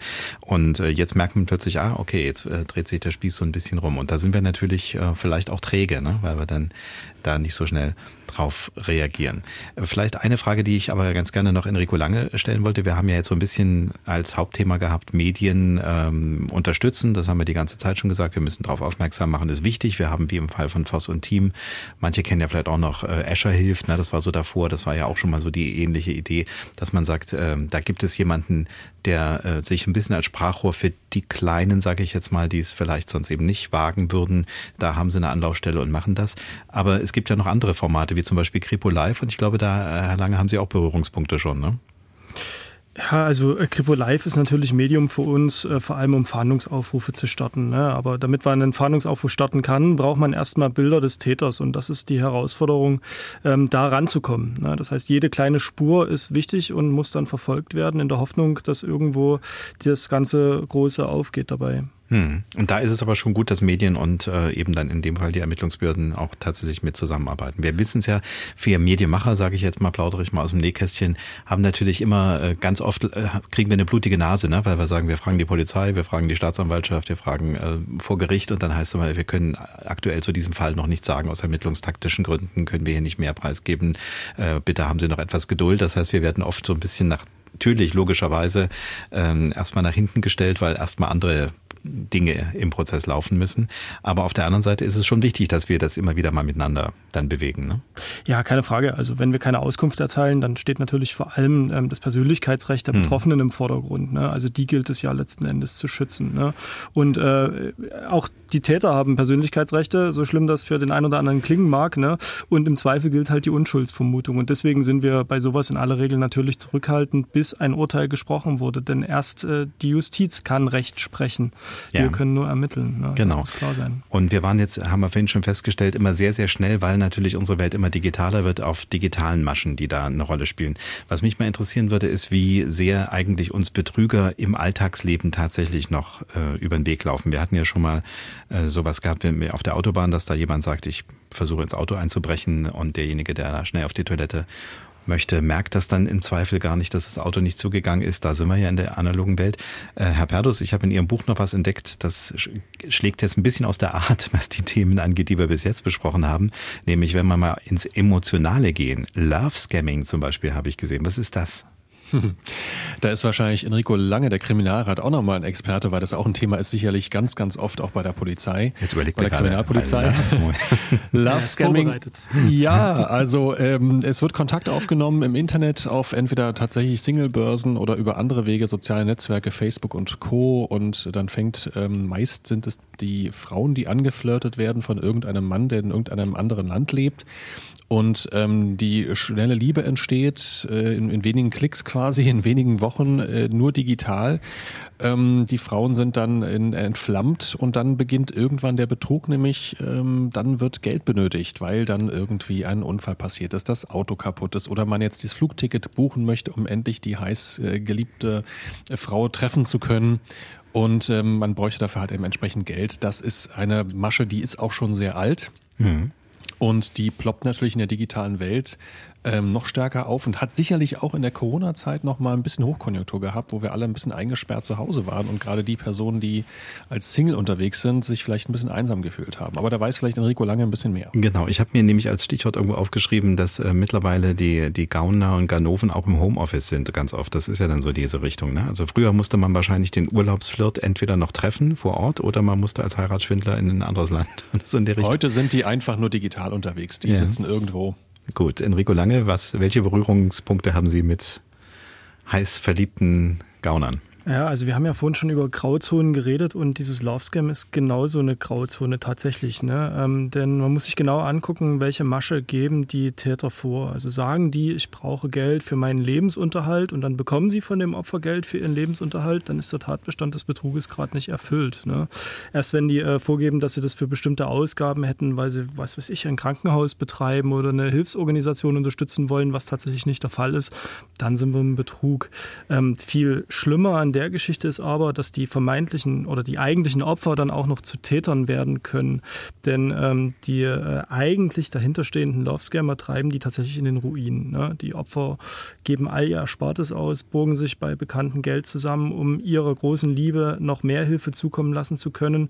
Und irgendwann ähm, nehmen sie dann auch Geld, was ihnen vom äh, Täter selbst zur Verfügung gestellt wurde. Nämlich äh, kommt das ursprünglich von anderen Opfern. Ähm, und das wird dann an den Täter weitergeleitet. Und dann werden die eigentlichen Opfer zu Geldwäschern und selber strafrechtlich verfolgt. Okay. Boah, ziemlich perfide Geschichte, ja. Es gibt mehr, äh, mehr Erfahrungen mit Love Scamming, als ich erwartet hatte, Frau Schwanenberg. Ich möchte jetzt nicht äh, explizit zu dem Love Scamming was sagen, sondern einfach dazu sagen, dass äh, diese äh, Betrügereien oder Abzockereien äh, auf dem emotionalen Gebiet unsere Verbraucherzentralen, unsere Beraterinnen und Berater seit Jahren beschäftigen und äh, diese Masche ist ungebrochen. Bei uns geht es da vor allem um so Partnervermittlungskontakte, Partnerschaftsvermittlungs-, Freundschaftskontakte. Das äh, sind in der Regel so die Fälle, dass in irgendwelchen kostenlosen Wochenend-Zeitschriften oder Beilagen irgendwelche Annoncen auftauchen. Interessierte, einsame Menschen melden sich auf die Annoncen und dann sind sie ganz schnell äh, im Kontaktbereich in der Falle bei ähm, irgendwelchen Agenturen. Die dann tatsächlich äh, Verträge vermitteln. Zu horrenden Honoraren werden da teilweise fünf bis acht äh, Partnerschafts- oder Freundschaftskontakte vermittelt da finden ähm, diese, diese Gespräche, die da stattfinden, die finden unter ganz äh, schlimmen Bedingungen statt. Das sind äh, Drückerbedingungen, da wird Druck aufgebaut, da werden Drohungen aufgebaut. Da passiert es nicht selten, dass äh, dann die Menschen noch zur Bank begleitet werden und oftmals äh, stecken da nur irgendwelche Fake-Kontakte dahinter. Mhm. Also das ist eine ganz perfide Praxis, wo mit Einsamkeit und Angst vorm Alleinsein ganz mies Geschäft gemacht wird. Dieses Thema ähm, Einsamkeit oder beziehungsweise beachtet werden, Aufmerksamkeit erzeugen. Ich äh, habe, auch das werden wir dann nachher gleich hören, mit äh, Professor Dr. Stefan Buchester gesprochen. Der ist ähm, Psychologe und Verhaltensökonom und der sagt eben genau, das ist das Entscheidende. Also es ist gar nicht mal Einsamkeit, ja, auf der einen Seite schon, aber diese Aufmerksamkeit bekommen, äh, in irgendeiner Art und Weise wichtig sein. Und wenn wir wieder nochmal beim Enkeltrick sind, dann ist es eben zum Beispiel dieses, jetzt kann Opa mal wieder helfen, ne, mit seinem Ersparten, wenn er schon sonst nichts mehr groß tun kann für die Familie. Und da ist dann eben diese Hürde drüber äh, zu springen und nochmal kurz zu überlegen, ist das überhaupt richtig, was ich hier mache, die ist dann eben ganz schön abgesenkt, weil man eben diese Emotionen hat. Ein Thema vielleicht noch, weil ich das in der Recherche zur Sendung auch gesehen habe, was die Verbraucherzentrale bewegt, äh, Spendensammlungsbetrug gab es auch mal, ist ja natürlich immer meist so ein Thema, was saisonal ist. Vor Weihnachten war das, glaube ich, eine große Geschichte. Da werden ja auch Emotionen angesprochen und jemand äh, nutzt da wieder die Mildtätigkeit in dem Fall aus. Ne? Da gibt es auch Fälle, die auch in Sachsen eine Rolle spielen. Ja, so wie Sie das sagen, sind das immer so Wellen, die äh, so gern gerade über um die hohen Feiertage oder so auftauchen. Gerade so um die Weihnachtszeit, in der kalten Jahreszeit sind das oft ähm, irgendwelche äh, Gauner oder Abzocker, die da mit äh, dem Mitleid für, für Tiere äh, sein, die dann als ausgemusterte Zirkustiere oder so ähm, deklariert werden, bei den Leuten da auf die, ich sag's jetzt mal ganz böse, Tränendrüse drücken und da das Geld aus der Tasche locken. Hm. Da, das, das ist mal wieder in der analogen Welt, das haben wir tatsächlich auch erlebt, dass plötzlich das Lama mit einem Mann dran äh, geklingelt hat und wir dann kurz überlegt haben gesagt haben, wo ist jetzt hier ein Zirkus? Hier ist nirgends ein Zirkus, wo kommt der jetzt her? Ne? Also da ist es dann auch schwierig, das zu machen. Mr. Undercover. Stichwort analoge Welt. Wir hatten jetzt bei Fossum Team in der Corona-Zeit die Erfahrung gemacht, dass auch viele Vertreter an Haustüren klingeln, vorrangig bei älteren Leuten klingeln und mit der Angst quasi Geschäfte machen. Also die haben geklingelt und haben gesagt, sie brauchen keine Angst vor Corona zu haben.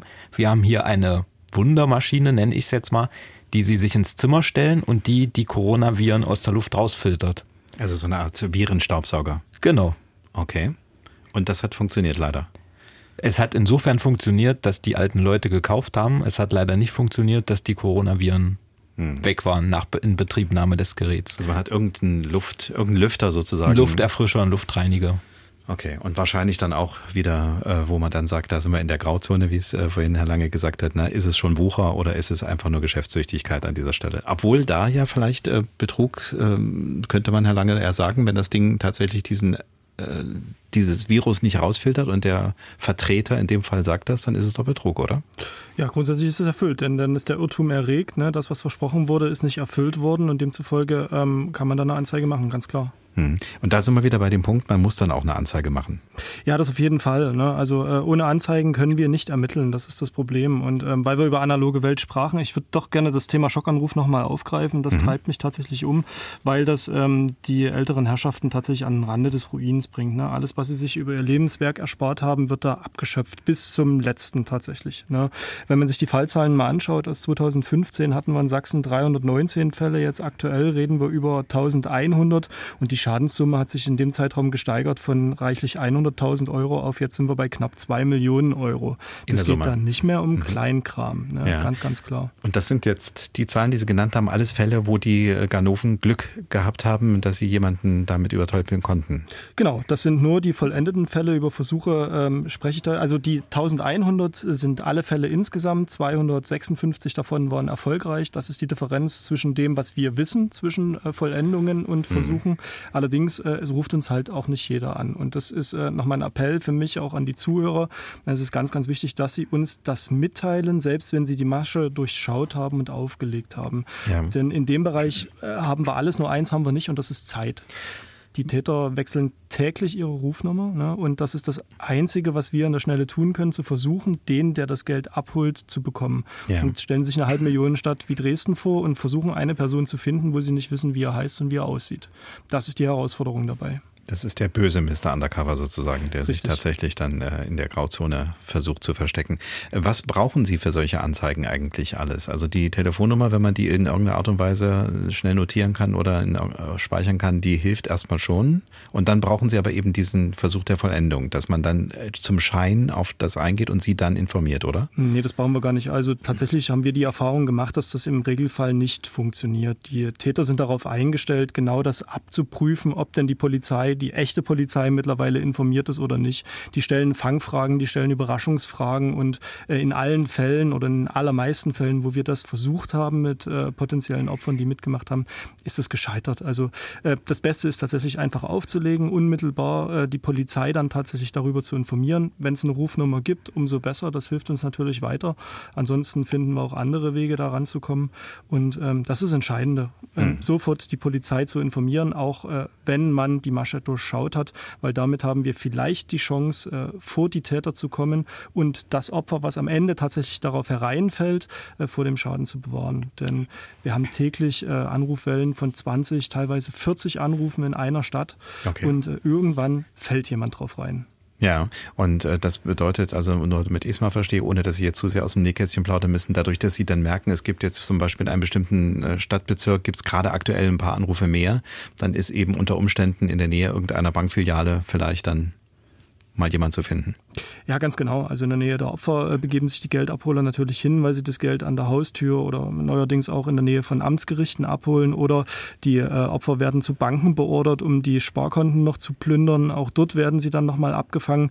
Das gelingt zum Glück selten, weil auch die äh, Banken entsprechend sensibilisiert sind für das Thema und versuchen, die Opfer nochmal darauf aufmerksam zu machen, dass es sein kann, dass sie tatsächlich einer Straftat unterlegen sind. Ja, also aufpassen, wachsam sein und eben nicht die Unschuld vermuten, sondern oft eben auch sowas vermuten, ist ganz gut. Ich habe auch hier was gesehen im Vorfeld der Sendung, fiel mir das auf, Kripo Live, die Sendung, über die wir schon sprachen und in der Sie auch oft involviert sind, äh, hatte im März so einen Fall aus Thüringen, wo ein Taxifahrer äh, gemerkt hat, was läuft, weil eine 71-jährige Frau gerade schon auf dem Weg war ne, zur Bank, um das Geld abzuheben, was sie da machen sollte und äh, er da mit ihr gesprochen hat und dass dadurch äh, zumindest erstmal der Frau zumindest nichts passiert ist. Ist das dann so ein Fall? Also haben Sie solche Fälle auch schon erlebt, dass da plötzlich ein Dritter netterweise kühlen Kopf bewahrt hat und gesagt hat, hier ist was nicht koscher? Ja, ja, ganz genau. Also das sind dann eben Taxifahrer, die die älteren Herrschaften ähm, zur Bank fahren. Die älteren Herrschaften, die, die erzählen dann auch, was ihnen widerfahren Ja, die sind ja aufgeregt, ne? Die sind ja äh, Ja, selbstverständlich. Ne? Also ähm, ja, das eigene Kind hat da vielleicht eine Person totgefahren. Ne? Gerade so die Geschichte der schwangeren Frau kommt da relativ häufig, die dann verstorben ist im Krankenhaus. Ne?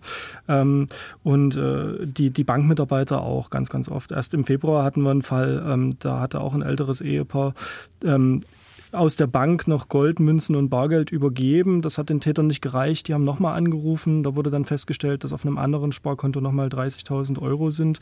Da sind sie dann zur zweiten Bankfiliale gefahren, weil es bei der ersten nicht geklappt hat. Ähm, und von da aus haben wir dann die Informationen bekommen und konnten zum Glück äh, dafür sorgen, dass diese 30.000 Euro dann nicht mehr abhanden gekommen sind. Hm. Das Gold äh, war trotzdem weg. Und die Täter auch? Ja, in dem Falle leider ja. Die spähen das ja aus, die sind dann äh, im Zweifel mit vor Ort und ähm, sind natürlich sehr sensibel dafür, ob die Polizei irgendwelche Maßnahmen tut. Die äh, tun auch bei den Opfern alles, um das mitzubekommen. Die versuchen auf alle Telefone zu kommen, damit die Opfer nicht in der Lage sind, nochmal selber die Polizei zu rufen. Die äh, sorgen auch dafür, dass die Leitung permanent aufrechterhalten bleibt, um Hintergrundgeräusche mitzubekommen.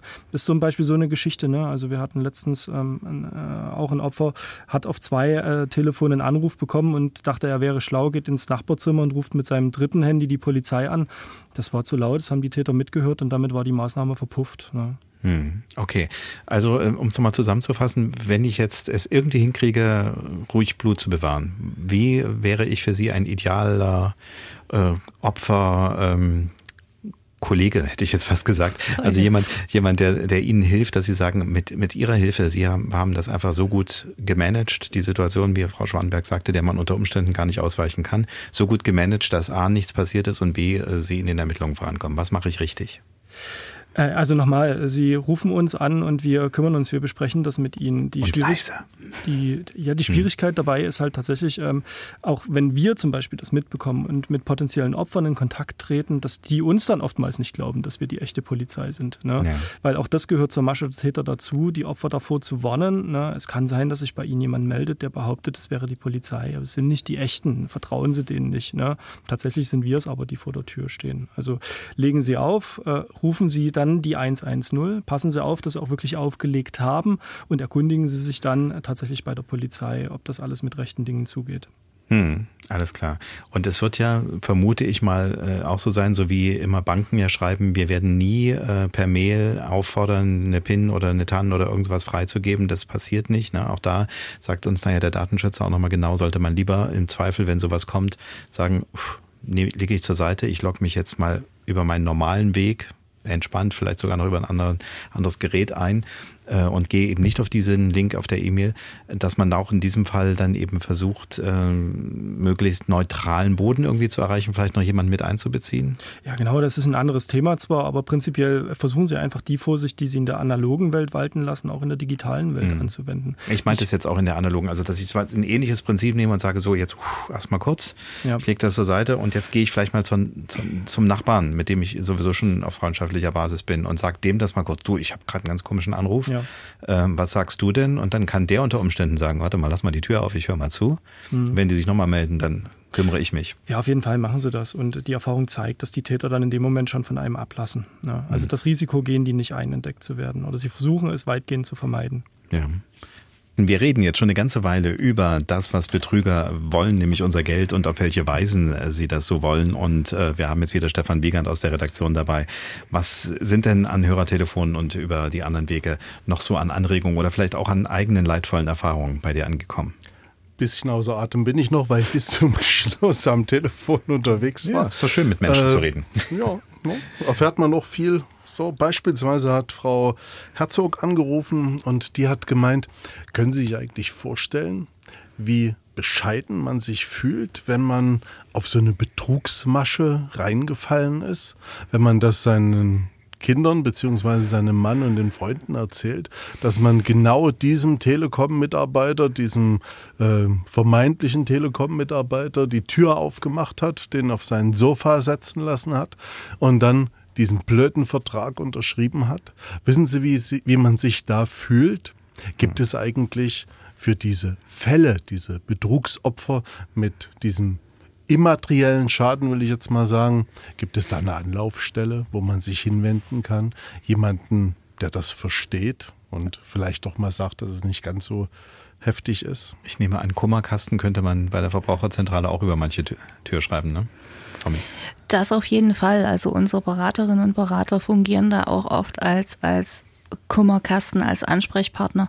Was mir jetzt aber wirklich einfallen würde, wäre vielleicht auch den Kontakt zu suchen zum Weißen Ring oder so, mhm. dass dort äh, vielleicht die Möglichkeiten, dem Opfer zu helfen und diese immateriellen Schäden ähm, ja, auszugleichen, beziehungsweise denen zu begegnen und da das ein bisschen aufzufangen, dass dort Möglichkeiten bestehen, das wäre so ein Gedanke. Ja wie gesagt, morgen ist ja ein Tag äh, der Kriminalitätsopfer, da ist der Weiße Ring ja auch ganz stark involviert. Ähm, ich hatte es jetzt so verstanden, die Geschichte, die gerade Stefan erzählt hat, dass es dann eben zu einem Vertragsabschluss irgendein Abo oder sonst irgendwas in der Richtung kam. Noch schlimmer wäre es natürlich, wenn in der Zeit jemand vielleicht da irgendwo in die Schubläden und äh, Schränke greift und noch was mitnimmt. Ne? Das gibt's ja auch. Ich weiß nicht, ob es schlimmer ist, aber auf jeden Fall ist dann immer auch diese Frage des Vertrauens. Ne? So, Stefan, wie du es sagtest, ich lasse da jemanden rein und der nützt das aus äh, und macht dann äh, ja, Dinge, die man natürlich nicht will.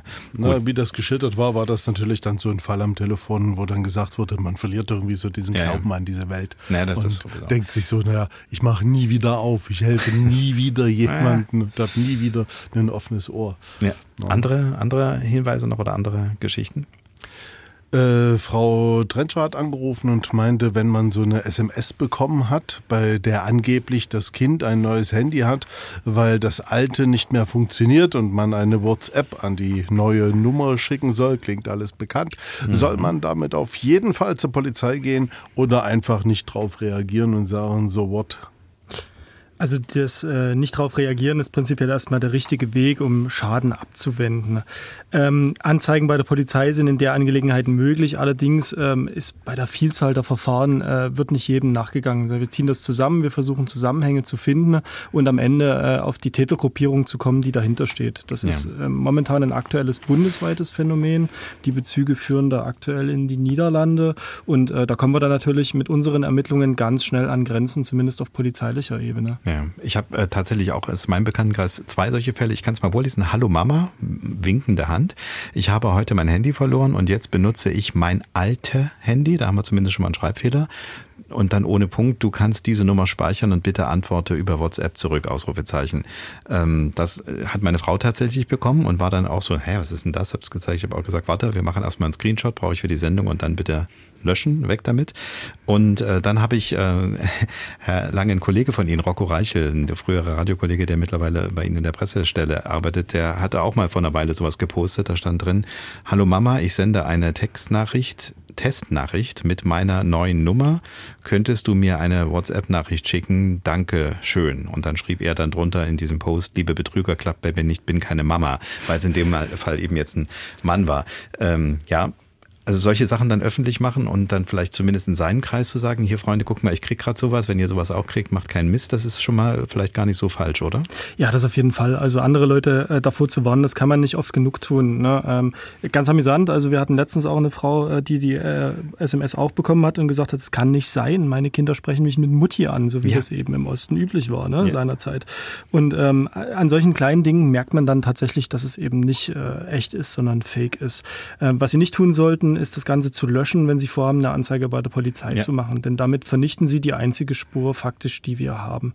Ähm, seien Sie beruhigt, wenn Sie so eine WhatsApp oder SMS auf dem Handy haben, dann droht Ihnen allein daraus keinen Schaden. Mhm. Ja, das kann also ruhig liegen bleiben. Wie das weitergeht, werden wir dann gleich von Herrn K. hören, dem es eben fast fast widerfahren wäre, dass da was rausgekommen wäre. Am Ende geht es ja doch immer um Geld und es ist auch so ein bisschen so ähnlich, wie Sie es vorhin beschrieben haben, von diesem sehr dramatischen Fall mit dem äh, Mann, der dann äh, wirklich so den Gangstern nach und nach ins, immer mehr ins Netz ging, dass ja auch hier was aufgebaut wird. Ne? Erst ist es nur dieses neue Nummerspeichern, dann ist man natürlich erstmal hinterlegt und plötzlich äh, meldet sich angeblich ja das richtige Kind, wenn man tatsächlich die Nummer überschrieben hat.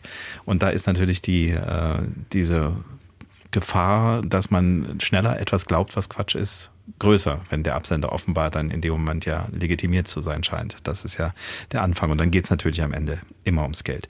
Gut, sind noch Themen offen geblieben? Das hatte ich eben auch gefragt. Äh, wir haben noch nicht immer, immer noch nicht richtig geklärt, warum Mr. Undercover Mr. Undercover heißt. Das heißt, äh, sagen Sie nochmal, was Sie dann in, in dieser Rolle dort machen. Also legen Sie selber Leute rein oder warum sind die Undercover und zeigen weder uns Ihr Gesicht noch kommt der Name vor? Also es ist wichtig bei der Recherche nicht erkannt zu werden. Also niemand darf mich aus dem Fernsehen kennen. Ja. Darum gibt es auch kaum jemanden, der weiß, wie ich aussehe, wie ich heiße, wie alt ich bin und so weiter.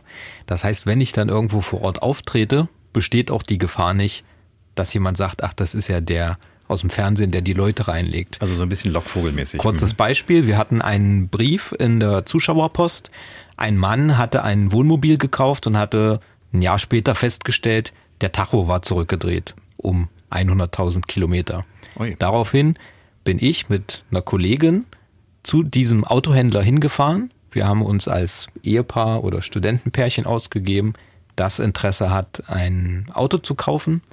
Und wir haben dann versucht, den Kilometerstand von diesem Auto auszulesen, der dann auch zurückgedreht war. Ah. Und das hätte halt nicht funktioniert, wenn nicht eine bekannte Reporterfigur wäre. Guten Tag, ich komme mal mit meinem Kamerateam, machen Sie mal auf, ich möchte mal Ihren Tacho testen. Hm, klar.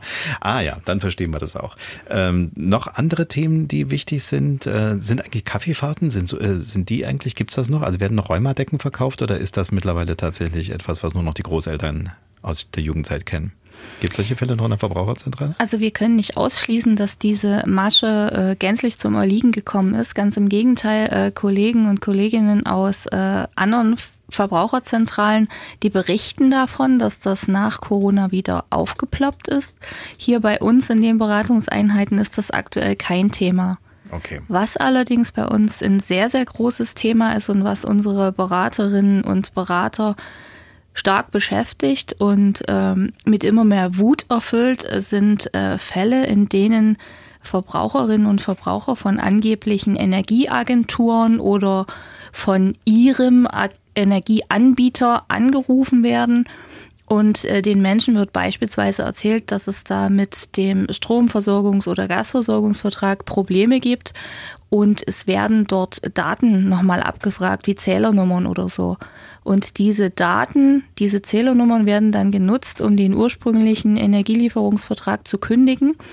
Die Verbraucherinnen und Verbraucher erhalten dann irgendwann ein buntes Schreiben, bei denen überhaupt nicht klar wird, dass es sich da um eine Vertragsbestätigung handelt, beziehungsweise gehen die Verbraucherinnen und Verbraucher davon aus, ja, ich bekomme jetzt hier Post von ähm, XY, ich habe ja mit dem keinen Vertrag, das kann ich einfach ignorieren. So verstreichen dann die wertvollen Widerrufsfristen und es sind dann überteuerte Verträge mhm. oder Verträge mit einer ähm, unangemessen langen Laufzeit zustande gekommen und es wird dann ganz, ganz schwierig, da überhaupt noch rauszukommen.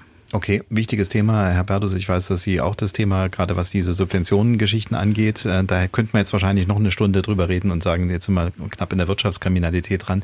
Das ist auch so eine Geschichte, ne, wo man sagt, ist das jetzt noch äh, Geschäftemacherei oder äh, berechtigtes Interesse, die, die eigene Firma zu stärken oder ist das eben auch schon Abzocke? Äh, noch irgendetwas von Ihrer Seite, ganz kurz, was Sie noch unbedingt loswerden wollten?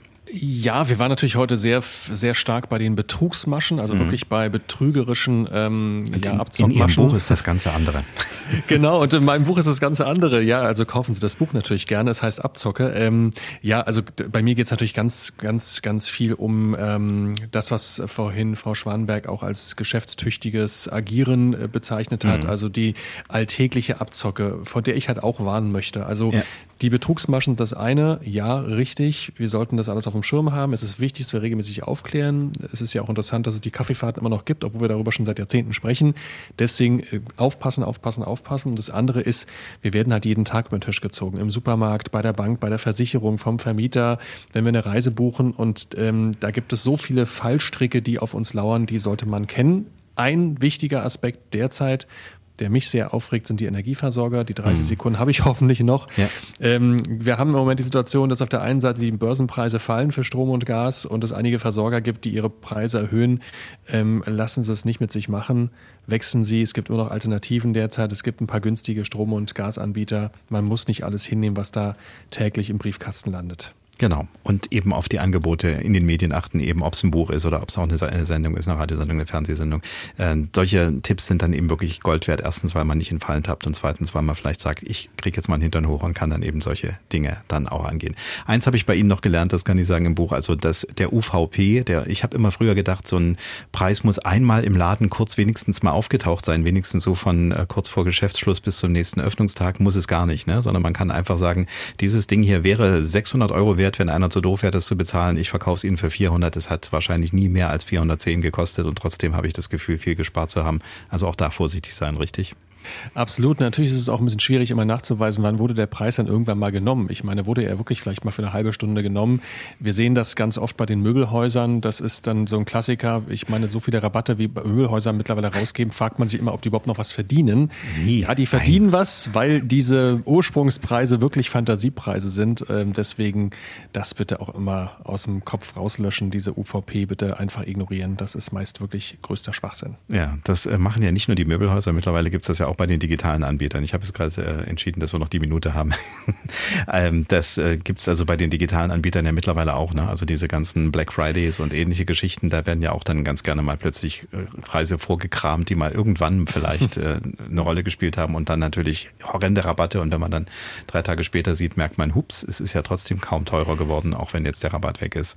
Also, Aber da ist das Schöne, auch ein bisschen aufgrund des Kampfes der Verbraucherzentralen gab es letztes Jahr eine schöne Änderung. Ähm, und zwar müssen diese Online-Shops mittlerweile, und ich glaube auch im stationären Handel ist es so, den günstigsten Preis der letzten 30 Tage anzeigen. Der ist zwar meist irgendwo ganz klein gedruckt, irgendwo dazugepackt, aber daran kann man erkennen, wie war denn die Preisentwicklung im letzten Monat. Und äh, manchmal sieht man, ach lustig, das, den Artikel gab es schon mal, auch in diesen letzten 30 Tagen genauso günstig. Also das ist eine, eine transparente Geschichte, die uns Verbraucherinnen und Verbrauchern auf jeden Fall weiterhilft. Also vorsichtig sein, genau auf die Verpackungen zum Beispiel achten, damit diese Shrinkflation, also dass man sagt, ah, jetzt sind, jetzt, das ist ja auch manchmal so, da ist ein großer Aufkleber drauf, jetzt neu, 37,5 Gramm in dieser Packung. Und wenn man dann noch eine alte im Kühlschrank äh, irgendwo stehen hat, dann sind 50 Gramm drin gewesen. Ne? Und man merkt ja, das Neue ist eigentlich nur, dass es weniger ist. Aber die Werbung suggeriert einem dann, es ist alles ganz toll. Und deswegen, ähm, gesunder Menschenverstand ist wichtig und äh, ein bisschen füreinander da sein und aufeinander aufpassen. Das könnte man, glaube ich, sagen. Dann sage ich Dankeschön, Michaela Schwanberg, Dankeschön, Enrico Lange, Dankeschön, Ron Berdus, Dankeschön, Mr. Undercover an dieser Stelle. Gerne. Vielen Dank. Das war sie, unsere Gesprächsrunde mit Michaela Schwanenberg von der Verbraucherzentrale Sachsen, Kriminalrat Enrico Lange von der Polizeidirektion Dresden, Ron Perdus, dem Fernsehjournalisten und Abzocke Buchautor und Mr. Undercover von der MDR Fernsehsendung Voss und Team. Dort war auch mein erster Interviewpartner zu Gast, daher kannte ich seine Geschichte. Wir nennen ihn Peter K. Und er hätte wohl nie gedacht, dass ihm sowas passieren kann. Schließlich ist er erfahren in der Kommunikation mit anderen Menschen. Er berät sie in finanziellen Angelegenheiten und das schon seit Jahren. Dennoch wurde er nicht gleich stutzig, als er die vermeintlich vom Sohn abgesandte Nachricht mit der neuen Mobilfunknummer erhielt. Wie die Geschichte eines versuchten Betrugs genau ablief, das wollte ich von ihm wissen. Ja, wir saßen zu viert auf der Terrasse und da bekam ich eine WhatsApp von meinem Sohn, so dachte ich zumindest, der mir mitteilte, dass sein äh, Handy kaputt ist und er jetzt ein neues Handy hat mit einer neuen Nummer und ich soll mich doch bitte einfach mal über diese Nummer melden bei ihm. Und äh, meine erste Reaktion war, oh, dieser Schussel, was hat er wieder gemacht? Und äh, teilte das natürlich gleich allen, die da mit am Tisch saßen, mit was Sohnemann wieder passiert ist. Und das war so der Einstieg in diese ganze Kommunikation. Das heißt aber, Sie haben dann nicht äh, auf dieser neuen Nummer sofort erstmal angerufen und gesagt, hey du Schussel, was ist denn los? Sondern Sie haben eben auf dem Weg, auf dem er kam, nämlich über eine Textnachricht erstmal agiert, vermutlich. Ja, das ist eben äh, das Ulkige, dass man natürlich automatisch dann dasselbe Medium benutzt. Äh, nun ist es aber so, dass ich Sprachnachrichten liebe und gleich eine Sprachnachricht drauf gesprochen habe. Und äh, als Antwort kam dann, das Mikro funktioniert auch nicht und ich soll doch bitte schreiben. Und äh, das tat ich dann auch, hatte mich dann schon gewundert. Aber irgendwie übergeht man das dann, ja. Ähm, warum sollte er mich beschwindeln? Genau, und man kommt ja auch äh, relativ schnell ins Handeln. Ne? Also unser Psychologe, mit dem ich gesprochen habe, sagte, ein äh, Trigger ist zum Beispiel, dass man so eine gewisse Aufmerksamkeit oder Wertschätzung hat. Also hier, Papa, du musst helfen. Ist das ein Thema gewesen? Ja, Sohnemann war da gerade erst im ersten Semester und von daher ist es natürlich so, dass Papa dann immer Angst hat, oh, geht alles gut da und äh, fühlt er sich wohl.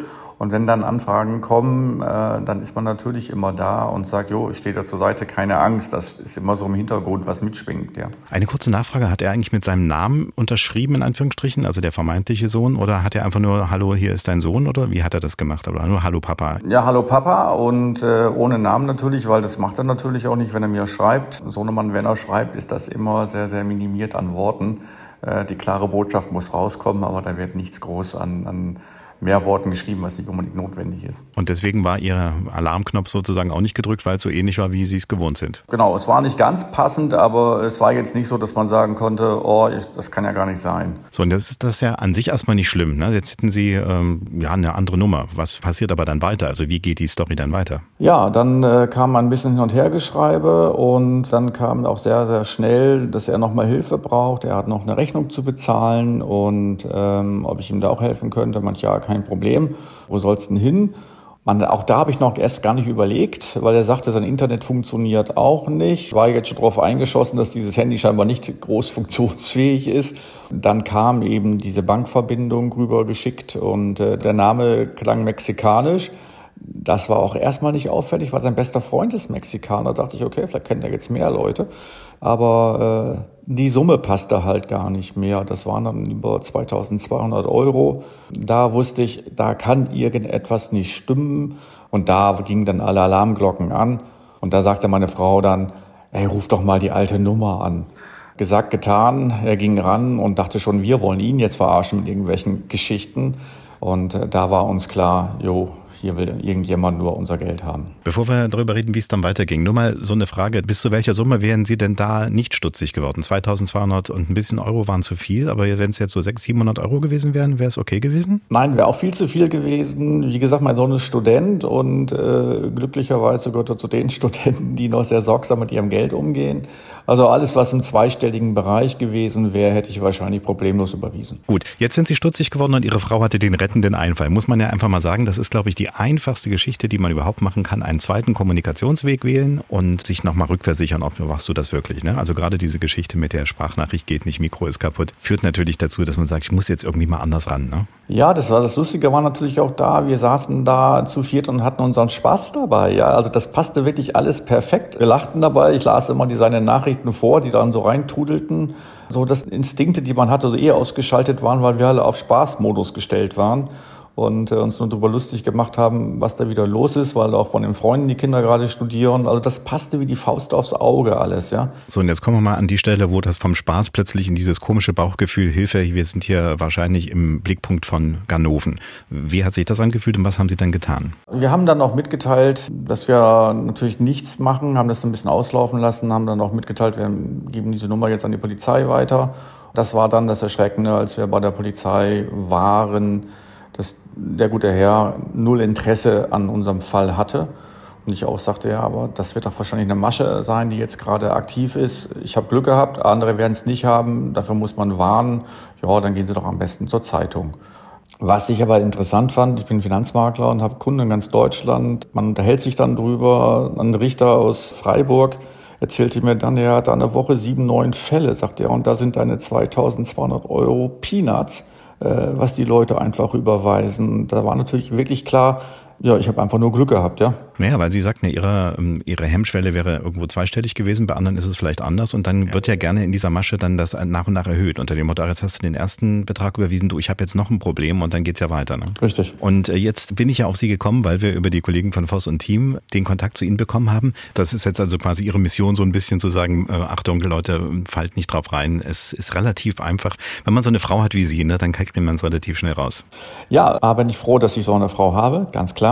Die andere Sache ist aber auch, wenn man nicht alleine ist und kommuniziert, dann fällt es, glaube ich, schneller auf. Wenn man alleine davor sitzt, dann äh, ist das wahrscheinlich wesentlich eingeschränkter. Man reagiert einfach schneller in Panik. Und äh, das Wichtigste ist immer da, glaube ich, dass man erstmal Kontakt aufnimmt zu einer anderen Person und nachfragt, kann das sein. Nicht umsonst nennt man das Ganze ja auch Enkeltrick bei älteren Personen, die an Einsamkeit unter Umständen leiden, ist dieses äh, Problem, dass die Aufmerksamkeit so ein Trigger ist und man ihnen wirklich gerne helfen will, natürlich nochmal ein Stück größer. Ne? Richtig, vor allem, weil die alleine sind. Ja, und wenn die allein sind, äh, dann geht es nur darum, äh, etwas Gutes zu tun. Das steht wirklich im Vordergrund, was ja auch schön ist, dass es so ist, aber leider immer stark ausgenutzt wird von Dritten. Der WhatsApp-Betrug oder Enkeltrick 2.0, wie er manchmal genannt wird, trifft also nicht nur alte oder gar demente Mitmenschen.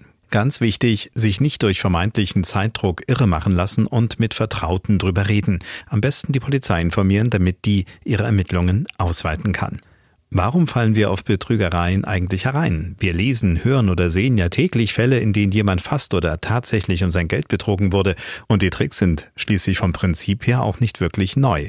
Ich habe mich mit dem Leipziger Psychologen Professor Dr. Stefan Buchhester getroffen. Er leitet das Institut für Verhaltensökonomie und ich wollte von ihm wissen, welche Mechanismen da eigentlich ablaufen. Also der zentrale Mechanismus ist das Thema Aufmerksamkeit. Mir wird als Individuum Aufmerksamkeit geschenkt, entweder über Familienbande, siehe Enkeltrick, aber auch eben darüber, dass mir jemand offeriert, er sei insbesondere an mir als Kunden interessiert. Ich bin Anwalt in Südamerika und äh, irgendjemand ist jetzt gestorben und genau Sie sind mir empfohlen worden als derjenige, der das Geld haben muss. Genau. Das, das glaubt doch, glaube ich, wirklich keiner, oder? Aber es erzeugt eben bei uns trotzdem so ein total gutes Gefühl, wenn da drin steht, wir haben, ich habe mich mit meinem Kundenberater zusammengesetzt und wir haben die zehn treuesten Kunden ausgewählt und herzlichen Glückwunsch, Sie gehören dazu. Ja. Und es suggeriert natürlich so eine begrenzte Menge. Das ist quasi das gleiche, warum diese vielen Verschwörungstheorien so einen hohen Zugang bekommen, mhm. weil es denjenigen, der es offensichtlich erkannt hat, aus der Menge der anderen heraushebt. Also Aufmerksamkeit ist ein wichtiger Punkt. Wie ist es mit Autoritäten? Warum rasten wir da so schnell ein und sagen, oh, da muss ich jetzt handeln? Mhm. Vom Prinzip ist es so, dass wir nur so drei bis fünf verschiedene Facetten einer Argumentation uns merken können. Und wir können auch nur drei bis fünf verschiedene Argumente gegeneinander abwägen. Und da haben wir dann bestimmte Abkürzungen. Eine dieser Abkürzungen ist es eben, wenn der einen weißen Kittel anhat, wird schon richtig sein. Oder wenn er einen Titel hat, muss es ja passen. Oder ein Mitglied einer Behörde lügt nicht. Das ist einer der Hauptgründe, warum wir dann abkürzen, weil es unglaublich anstrengend, ganz viele verschiedene Facetten gegeneinander abzuwägen. Welche Rolle spielt, wenn wir jetzt mal auf sowas wie Enkeltrick oder ähnliche Dinge eingehen, der Druck, der da aufgebaut wird? Das äh, machen ja die Ganoven ganz gerne, dass dann noch zum Beispiel eine zweite Person ins Spiel gebracht mhm. wird oder ein Zeitdruck. Das spielt eine ganz wichtige Rolle, weil wir eben so eine begrenzte Menge an Informationsverarbeitungsprinzipien haben. Und wenn noch eine zweite Person ist, die zum Beispiel abwechselnd reden, dann fällt es insbesondere älteren Menschen sehr, sehr schwer, sich darauf zu konzentrieren, was inhaltlich gesagt wurde. Und natürlich, gerade ältere Menschen werden ja auch stark mit den eigenen Einschränkungen der Ressourcen konfrontiert. Die erleben im eigenen Verhalten, dass sie ein paar Sachen vergessen oder die erleben dann, dass sie sich an bestimmte Dinge nicht mehr erinnern können. Und dieses Gefühl der Peinlichkeit wird ganz gezielt eingesetzt. Wenn also sagt, Mensch, du erinnerst dich nicht mehr an mich und dann werden Stories ausgegraben. Mhm. Beliebige Stories, ein bisschen wie bei so einem Horoskop, wo man sagt, es passt eigentlich irgendwie immer. Und dieser Moment der Peinlichkeit mit dem eigenen erlebten Defizit gepaart mit dem Druck führt dann dazu, dass die Erfolg haben. Und wenn wir jetzt mal weg vom Enkeltrick hingehen zu Menschen wie du und ich, mhm. Äh, die vielleicht äh, sagen, jetzt habe ich doch eventuell was gewonnen oder ist irgendwas, mhm. ist da dieses Prinzip Gier frisst Hirn, sagt man ja so gerne. Mhm. Ist das sowas, was auch bei uns drinsteckt, dass mhm. wir sagen, also etwas, was ich mehr oder weniger umsonst bekommen kann, hat eine hohe Attraktivität? Interessanterweise kann man das sogar evolutionär begründen. Also immer wenn wir überrascht sind, wenn wir aufgeregt sind, wird Adrenalin frei.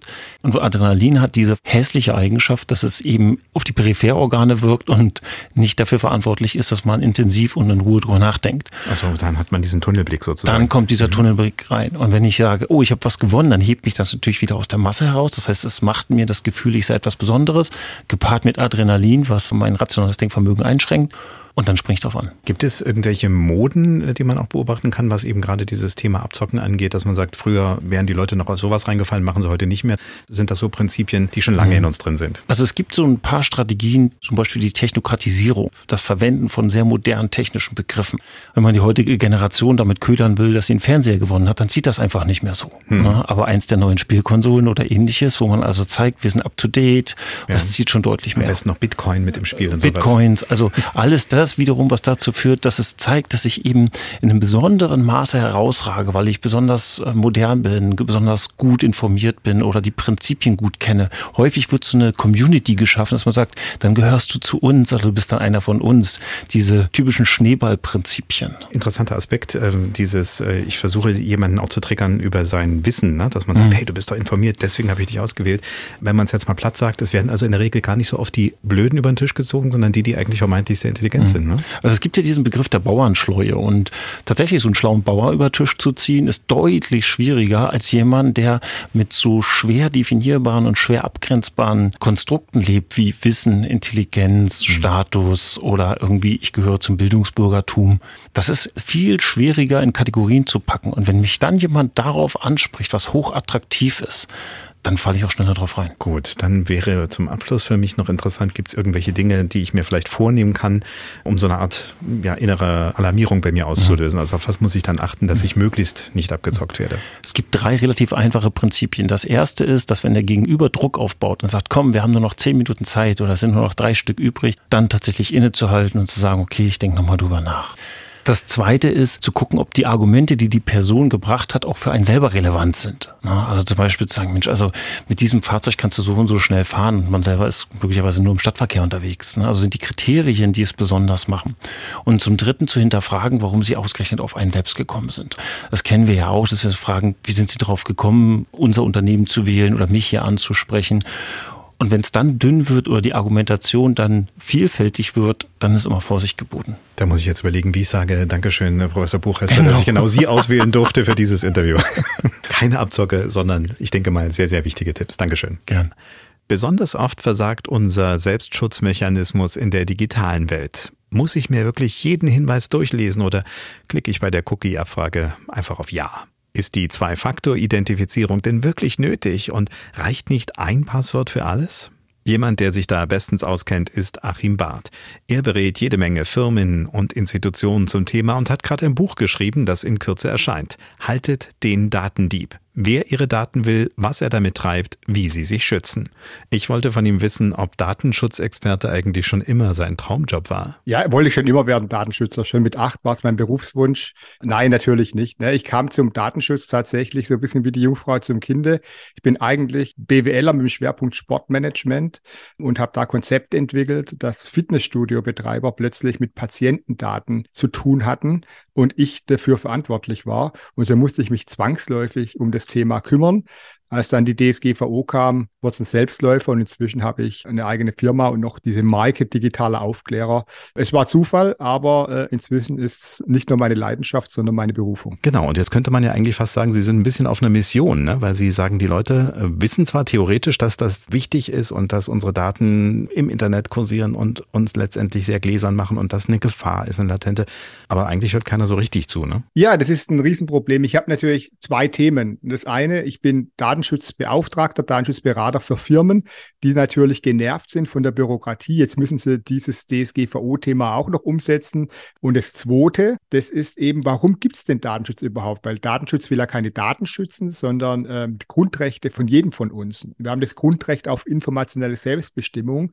Wir sollen selbst bestimmen, was mit unseren Daten passiert. Und das ist natürlich in der fortschreitenden digitalisierten Welt immer schwieriger. Und da ist eigentlich meine Mission, ich bin jetzt kein Aktivist, der sagt, nutzt diese Dinge nicht oder das ist alles böse, ein Teufelszeug, sondern ich sage, schaut euch die Dinge an und nutzt das, was für euch sinnvoll ist. Und dazu gehört, und das ist halt einfach elementar, ich muss mich damit auseinandersetzen, ich brauche Kompetenz, ich brauche Medienkompetenz, ich brauche Digitalkompetenz. Das ist auch Arbeit, das geht nicht einfach so, aber das ist vielleicht auch die Aufgabe unserer Generation, damit wir gut zurechtkommen im Leben. Aber ich glaube, andere Generationen früher hatten da deutlich schwere Päckchen zu tragen. Jetzt haben wir unsere Sendung unter das Thema Abzocke gestellt. Und da sind wir ja bei Ihnen gar nicht so weit weg. Es gibt die kriminellen Abzocker, die nutzen natürlich solche Möglichkeiten auch aus.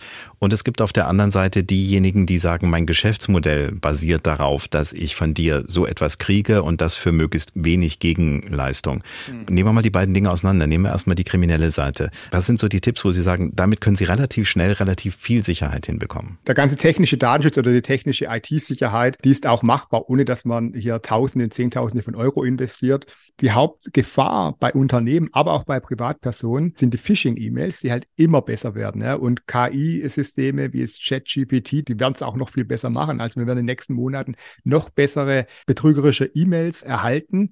Und wenn man da halt in die Falle tappt, dann gibt man seine Passwörter preis. Also Phishing-E-Mails und da halt, wenn es mal passiert ist, den Plan haben, den Notfallplan, wie ich dann reagiere.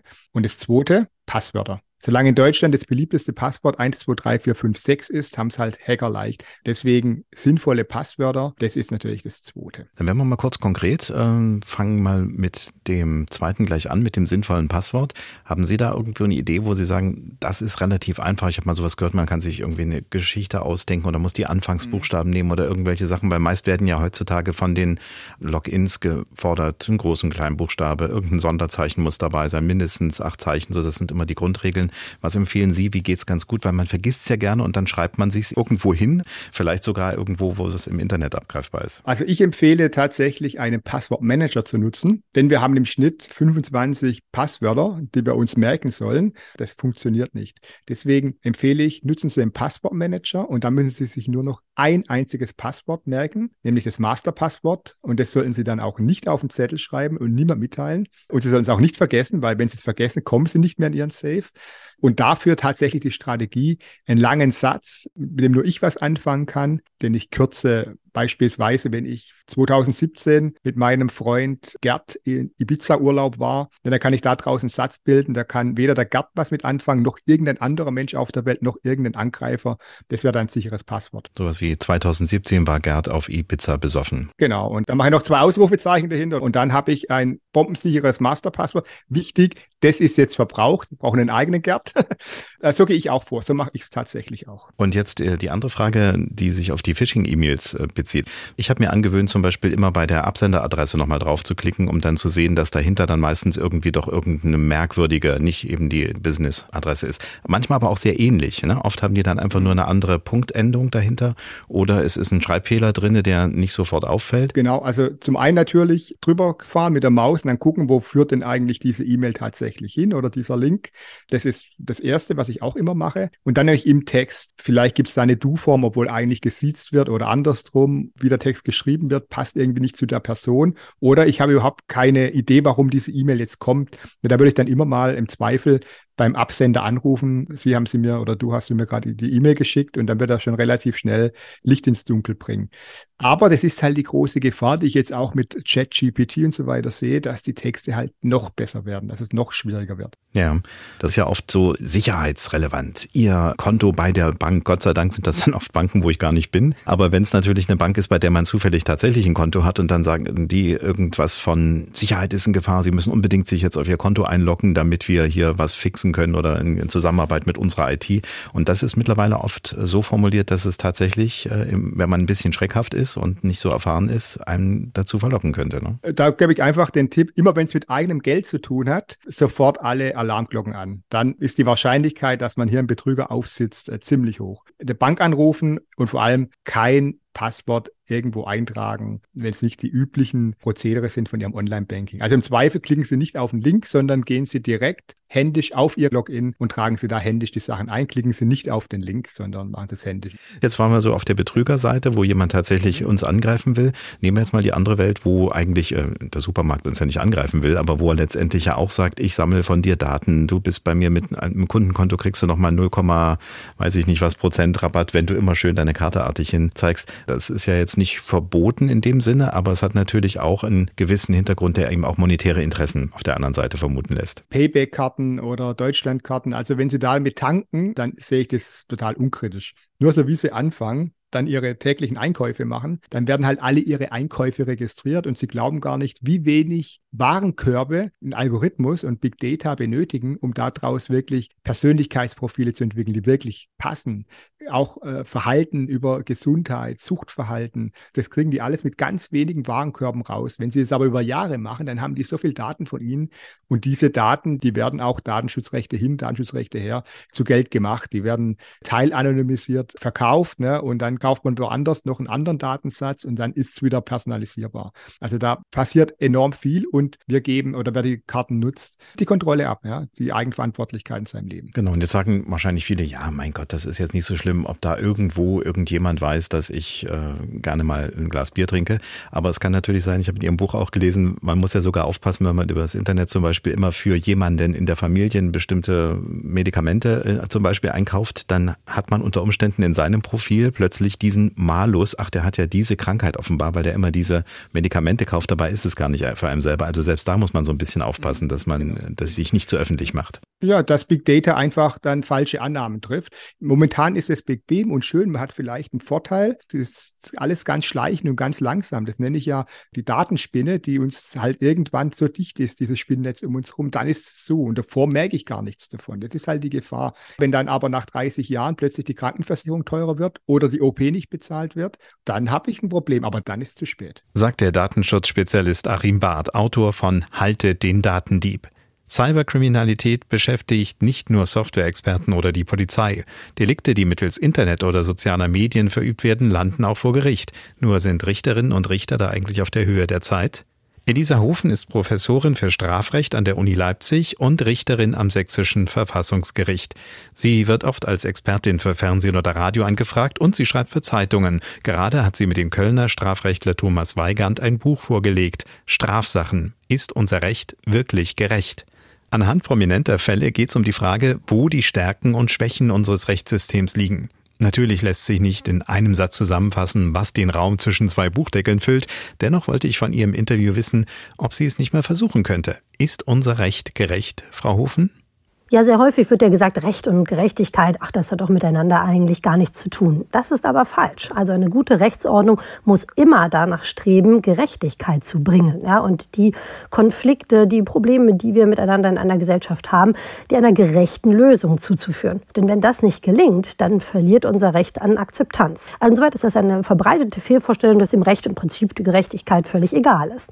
Und unser Recht ist auch tatsächlich gerechter, als man häufig denkt. Äh, es wird ja viel viel über ja, die milde Justiz in Deutschland auch geschimpft. Wir haben auch in unserem Buch versucht zu zeigen, dass sehr häufig das Recht doch gute Lösungen findet. Selbst wenn man auf den ersten Blick, wenn man von einem Fall hört, vielleicht denkt, das kann doch nicht richtig sein, dass wenn man aber genau hinschaut, dann sieht, na, vielleicht ist das Ergebnis doch gerechter, als man es zunächst vermutet hätte. Sie haben im Buch ganz häufig den Satz, das äh, wird gesellschaftlich oder wurde gesellschaftlich erstmal kritisch gesehen oder das wurde erstmal nicht äh, verstanden in vielen Fällen. Ist das so ein Grundprinzip, dass wir erstmal so eine Empörung haben und sagen, das kann doch nicht sein, die Strafe ist viel zu mild? Ja, tatsächlich. Also das beobachten wir sehr häufig. Das liegt aber sicher auch an der medialen Darstellung. Da wird dann ein Fall natürlich auch notwendig knapp skizziert. Der Fokus ist auf den furchtbaren Folgen, die eine Tat hat.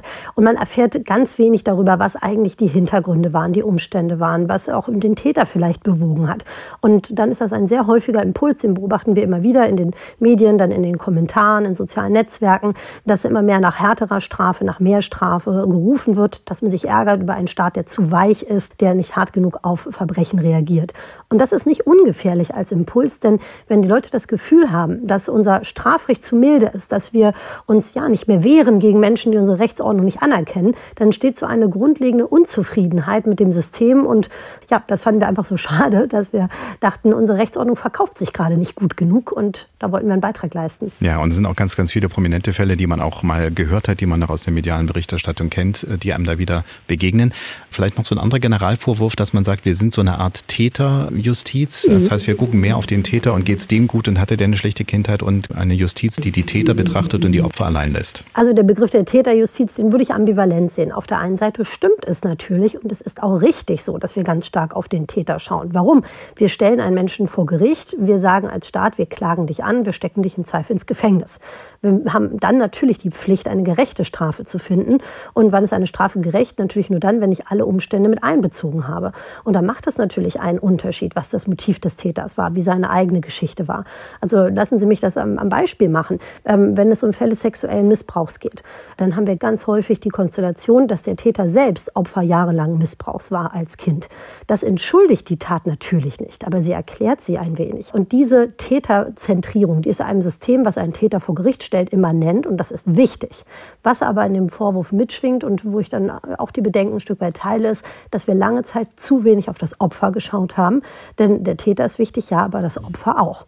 Ja, und wir müssen schon schauen, welche Folgen hat eine Tat bei dem Opfer, bei den Angehörigen. Und das haben wir lange Zeit ein wenig vernachlässigt. Das ändert sich aber und das hat sich in den letzten Jahren auch schon geändert. Wir haben jetzt deutlich mehr zum Beispiel Nebenklagerechte, also Opfer und Angehörige können im Verfahren teilnehmen, können selbst Anträge stellen. Und das war ein ganz, ganz wichtiger Schritt. Bleiben wir bei noch ein Generalvorwurf, was auch gerne gesagt wird, ist ja, dass das manchmal so funktioniert, die Kleinen fängt man, die Großen lässt man laufen. Ist das äh, ein Vorwurf, wo Sie sagen, ja, der hat auch ein gewisses Maß an Wahrheit in sich oder sagen Sie, nee, stimmt gar nicht, wir betrachten das anders? Also zumindest unsere Rechtsordnung kann wenig dafür, denn unsere Straftatbestände, die gelten natürlich für alle gleich. Und wenn man Menschen auch in herausgehobenen Positionen zum Beispiel eine Untreue oder einen Betrug nachweisen kann, dann wird das in aller Regel auch sehr hart bestraft. Das Problem ist allerdings häufig der Nachweis. Ja, so ein kleiner eBay-Betrug, der lässt sich relativ unkompliziert nachweisen. Da sind wir dann schnell beim Strafbefehl oder bei einer Verurteilung. Wenn die Taten auf einer immer höheren Ebene begangen werden, dann sind sie häufig natürlich auch viel komplexer. Also ich habe mich selbst selbst lange mit Auslandsbestechung beschäftigt, also wenn im Ausland bestochen wird.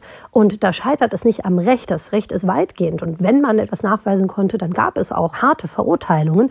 Aber es war ganz schwer, überhaupt daran zu kommen.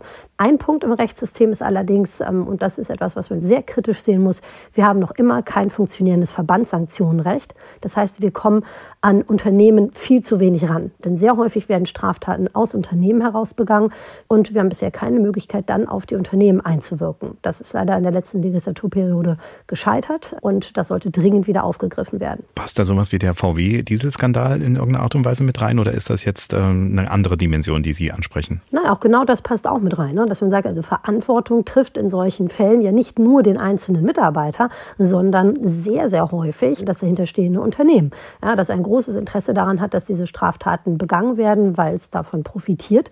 Und so ist es für die Unternehmen recht leicht. Äh, die Verantwortung nach dem Ordnungswidrigkeitenrecht beschränkt sich auf Geldsanktionen, die zahlt man im Zweifel aus der Portokasse und hat insoweit gar keinen Anreiz, wirklich was gegen Straftaten aus dem Unternehmen heraus zu tun.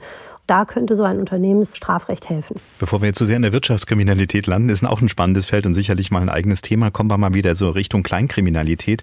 Eine andere Problematik ist ja auch, dass Gerichte verstopft sind, manche Prozesse gar nicht erst anfangen, bevor die Verjährung droht.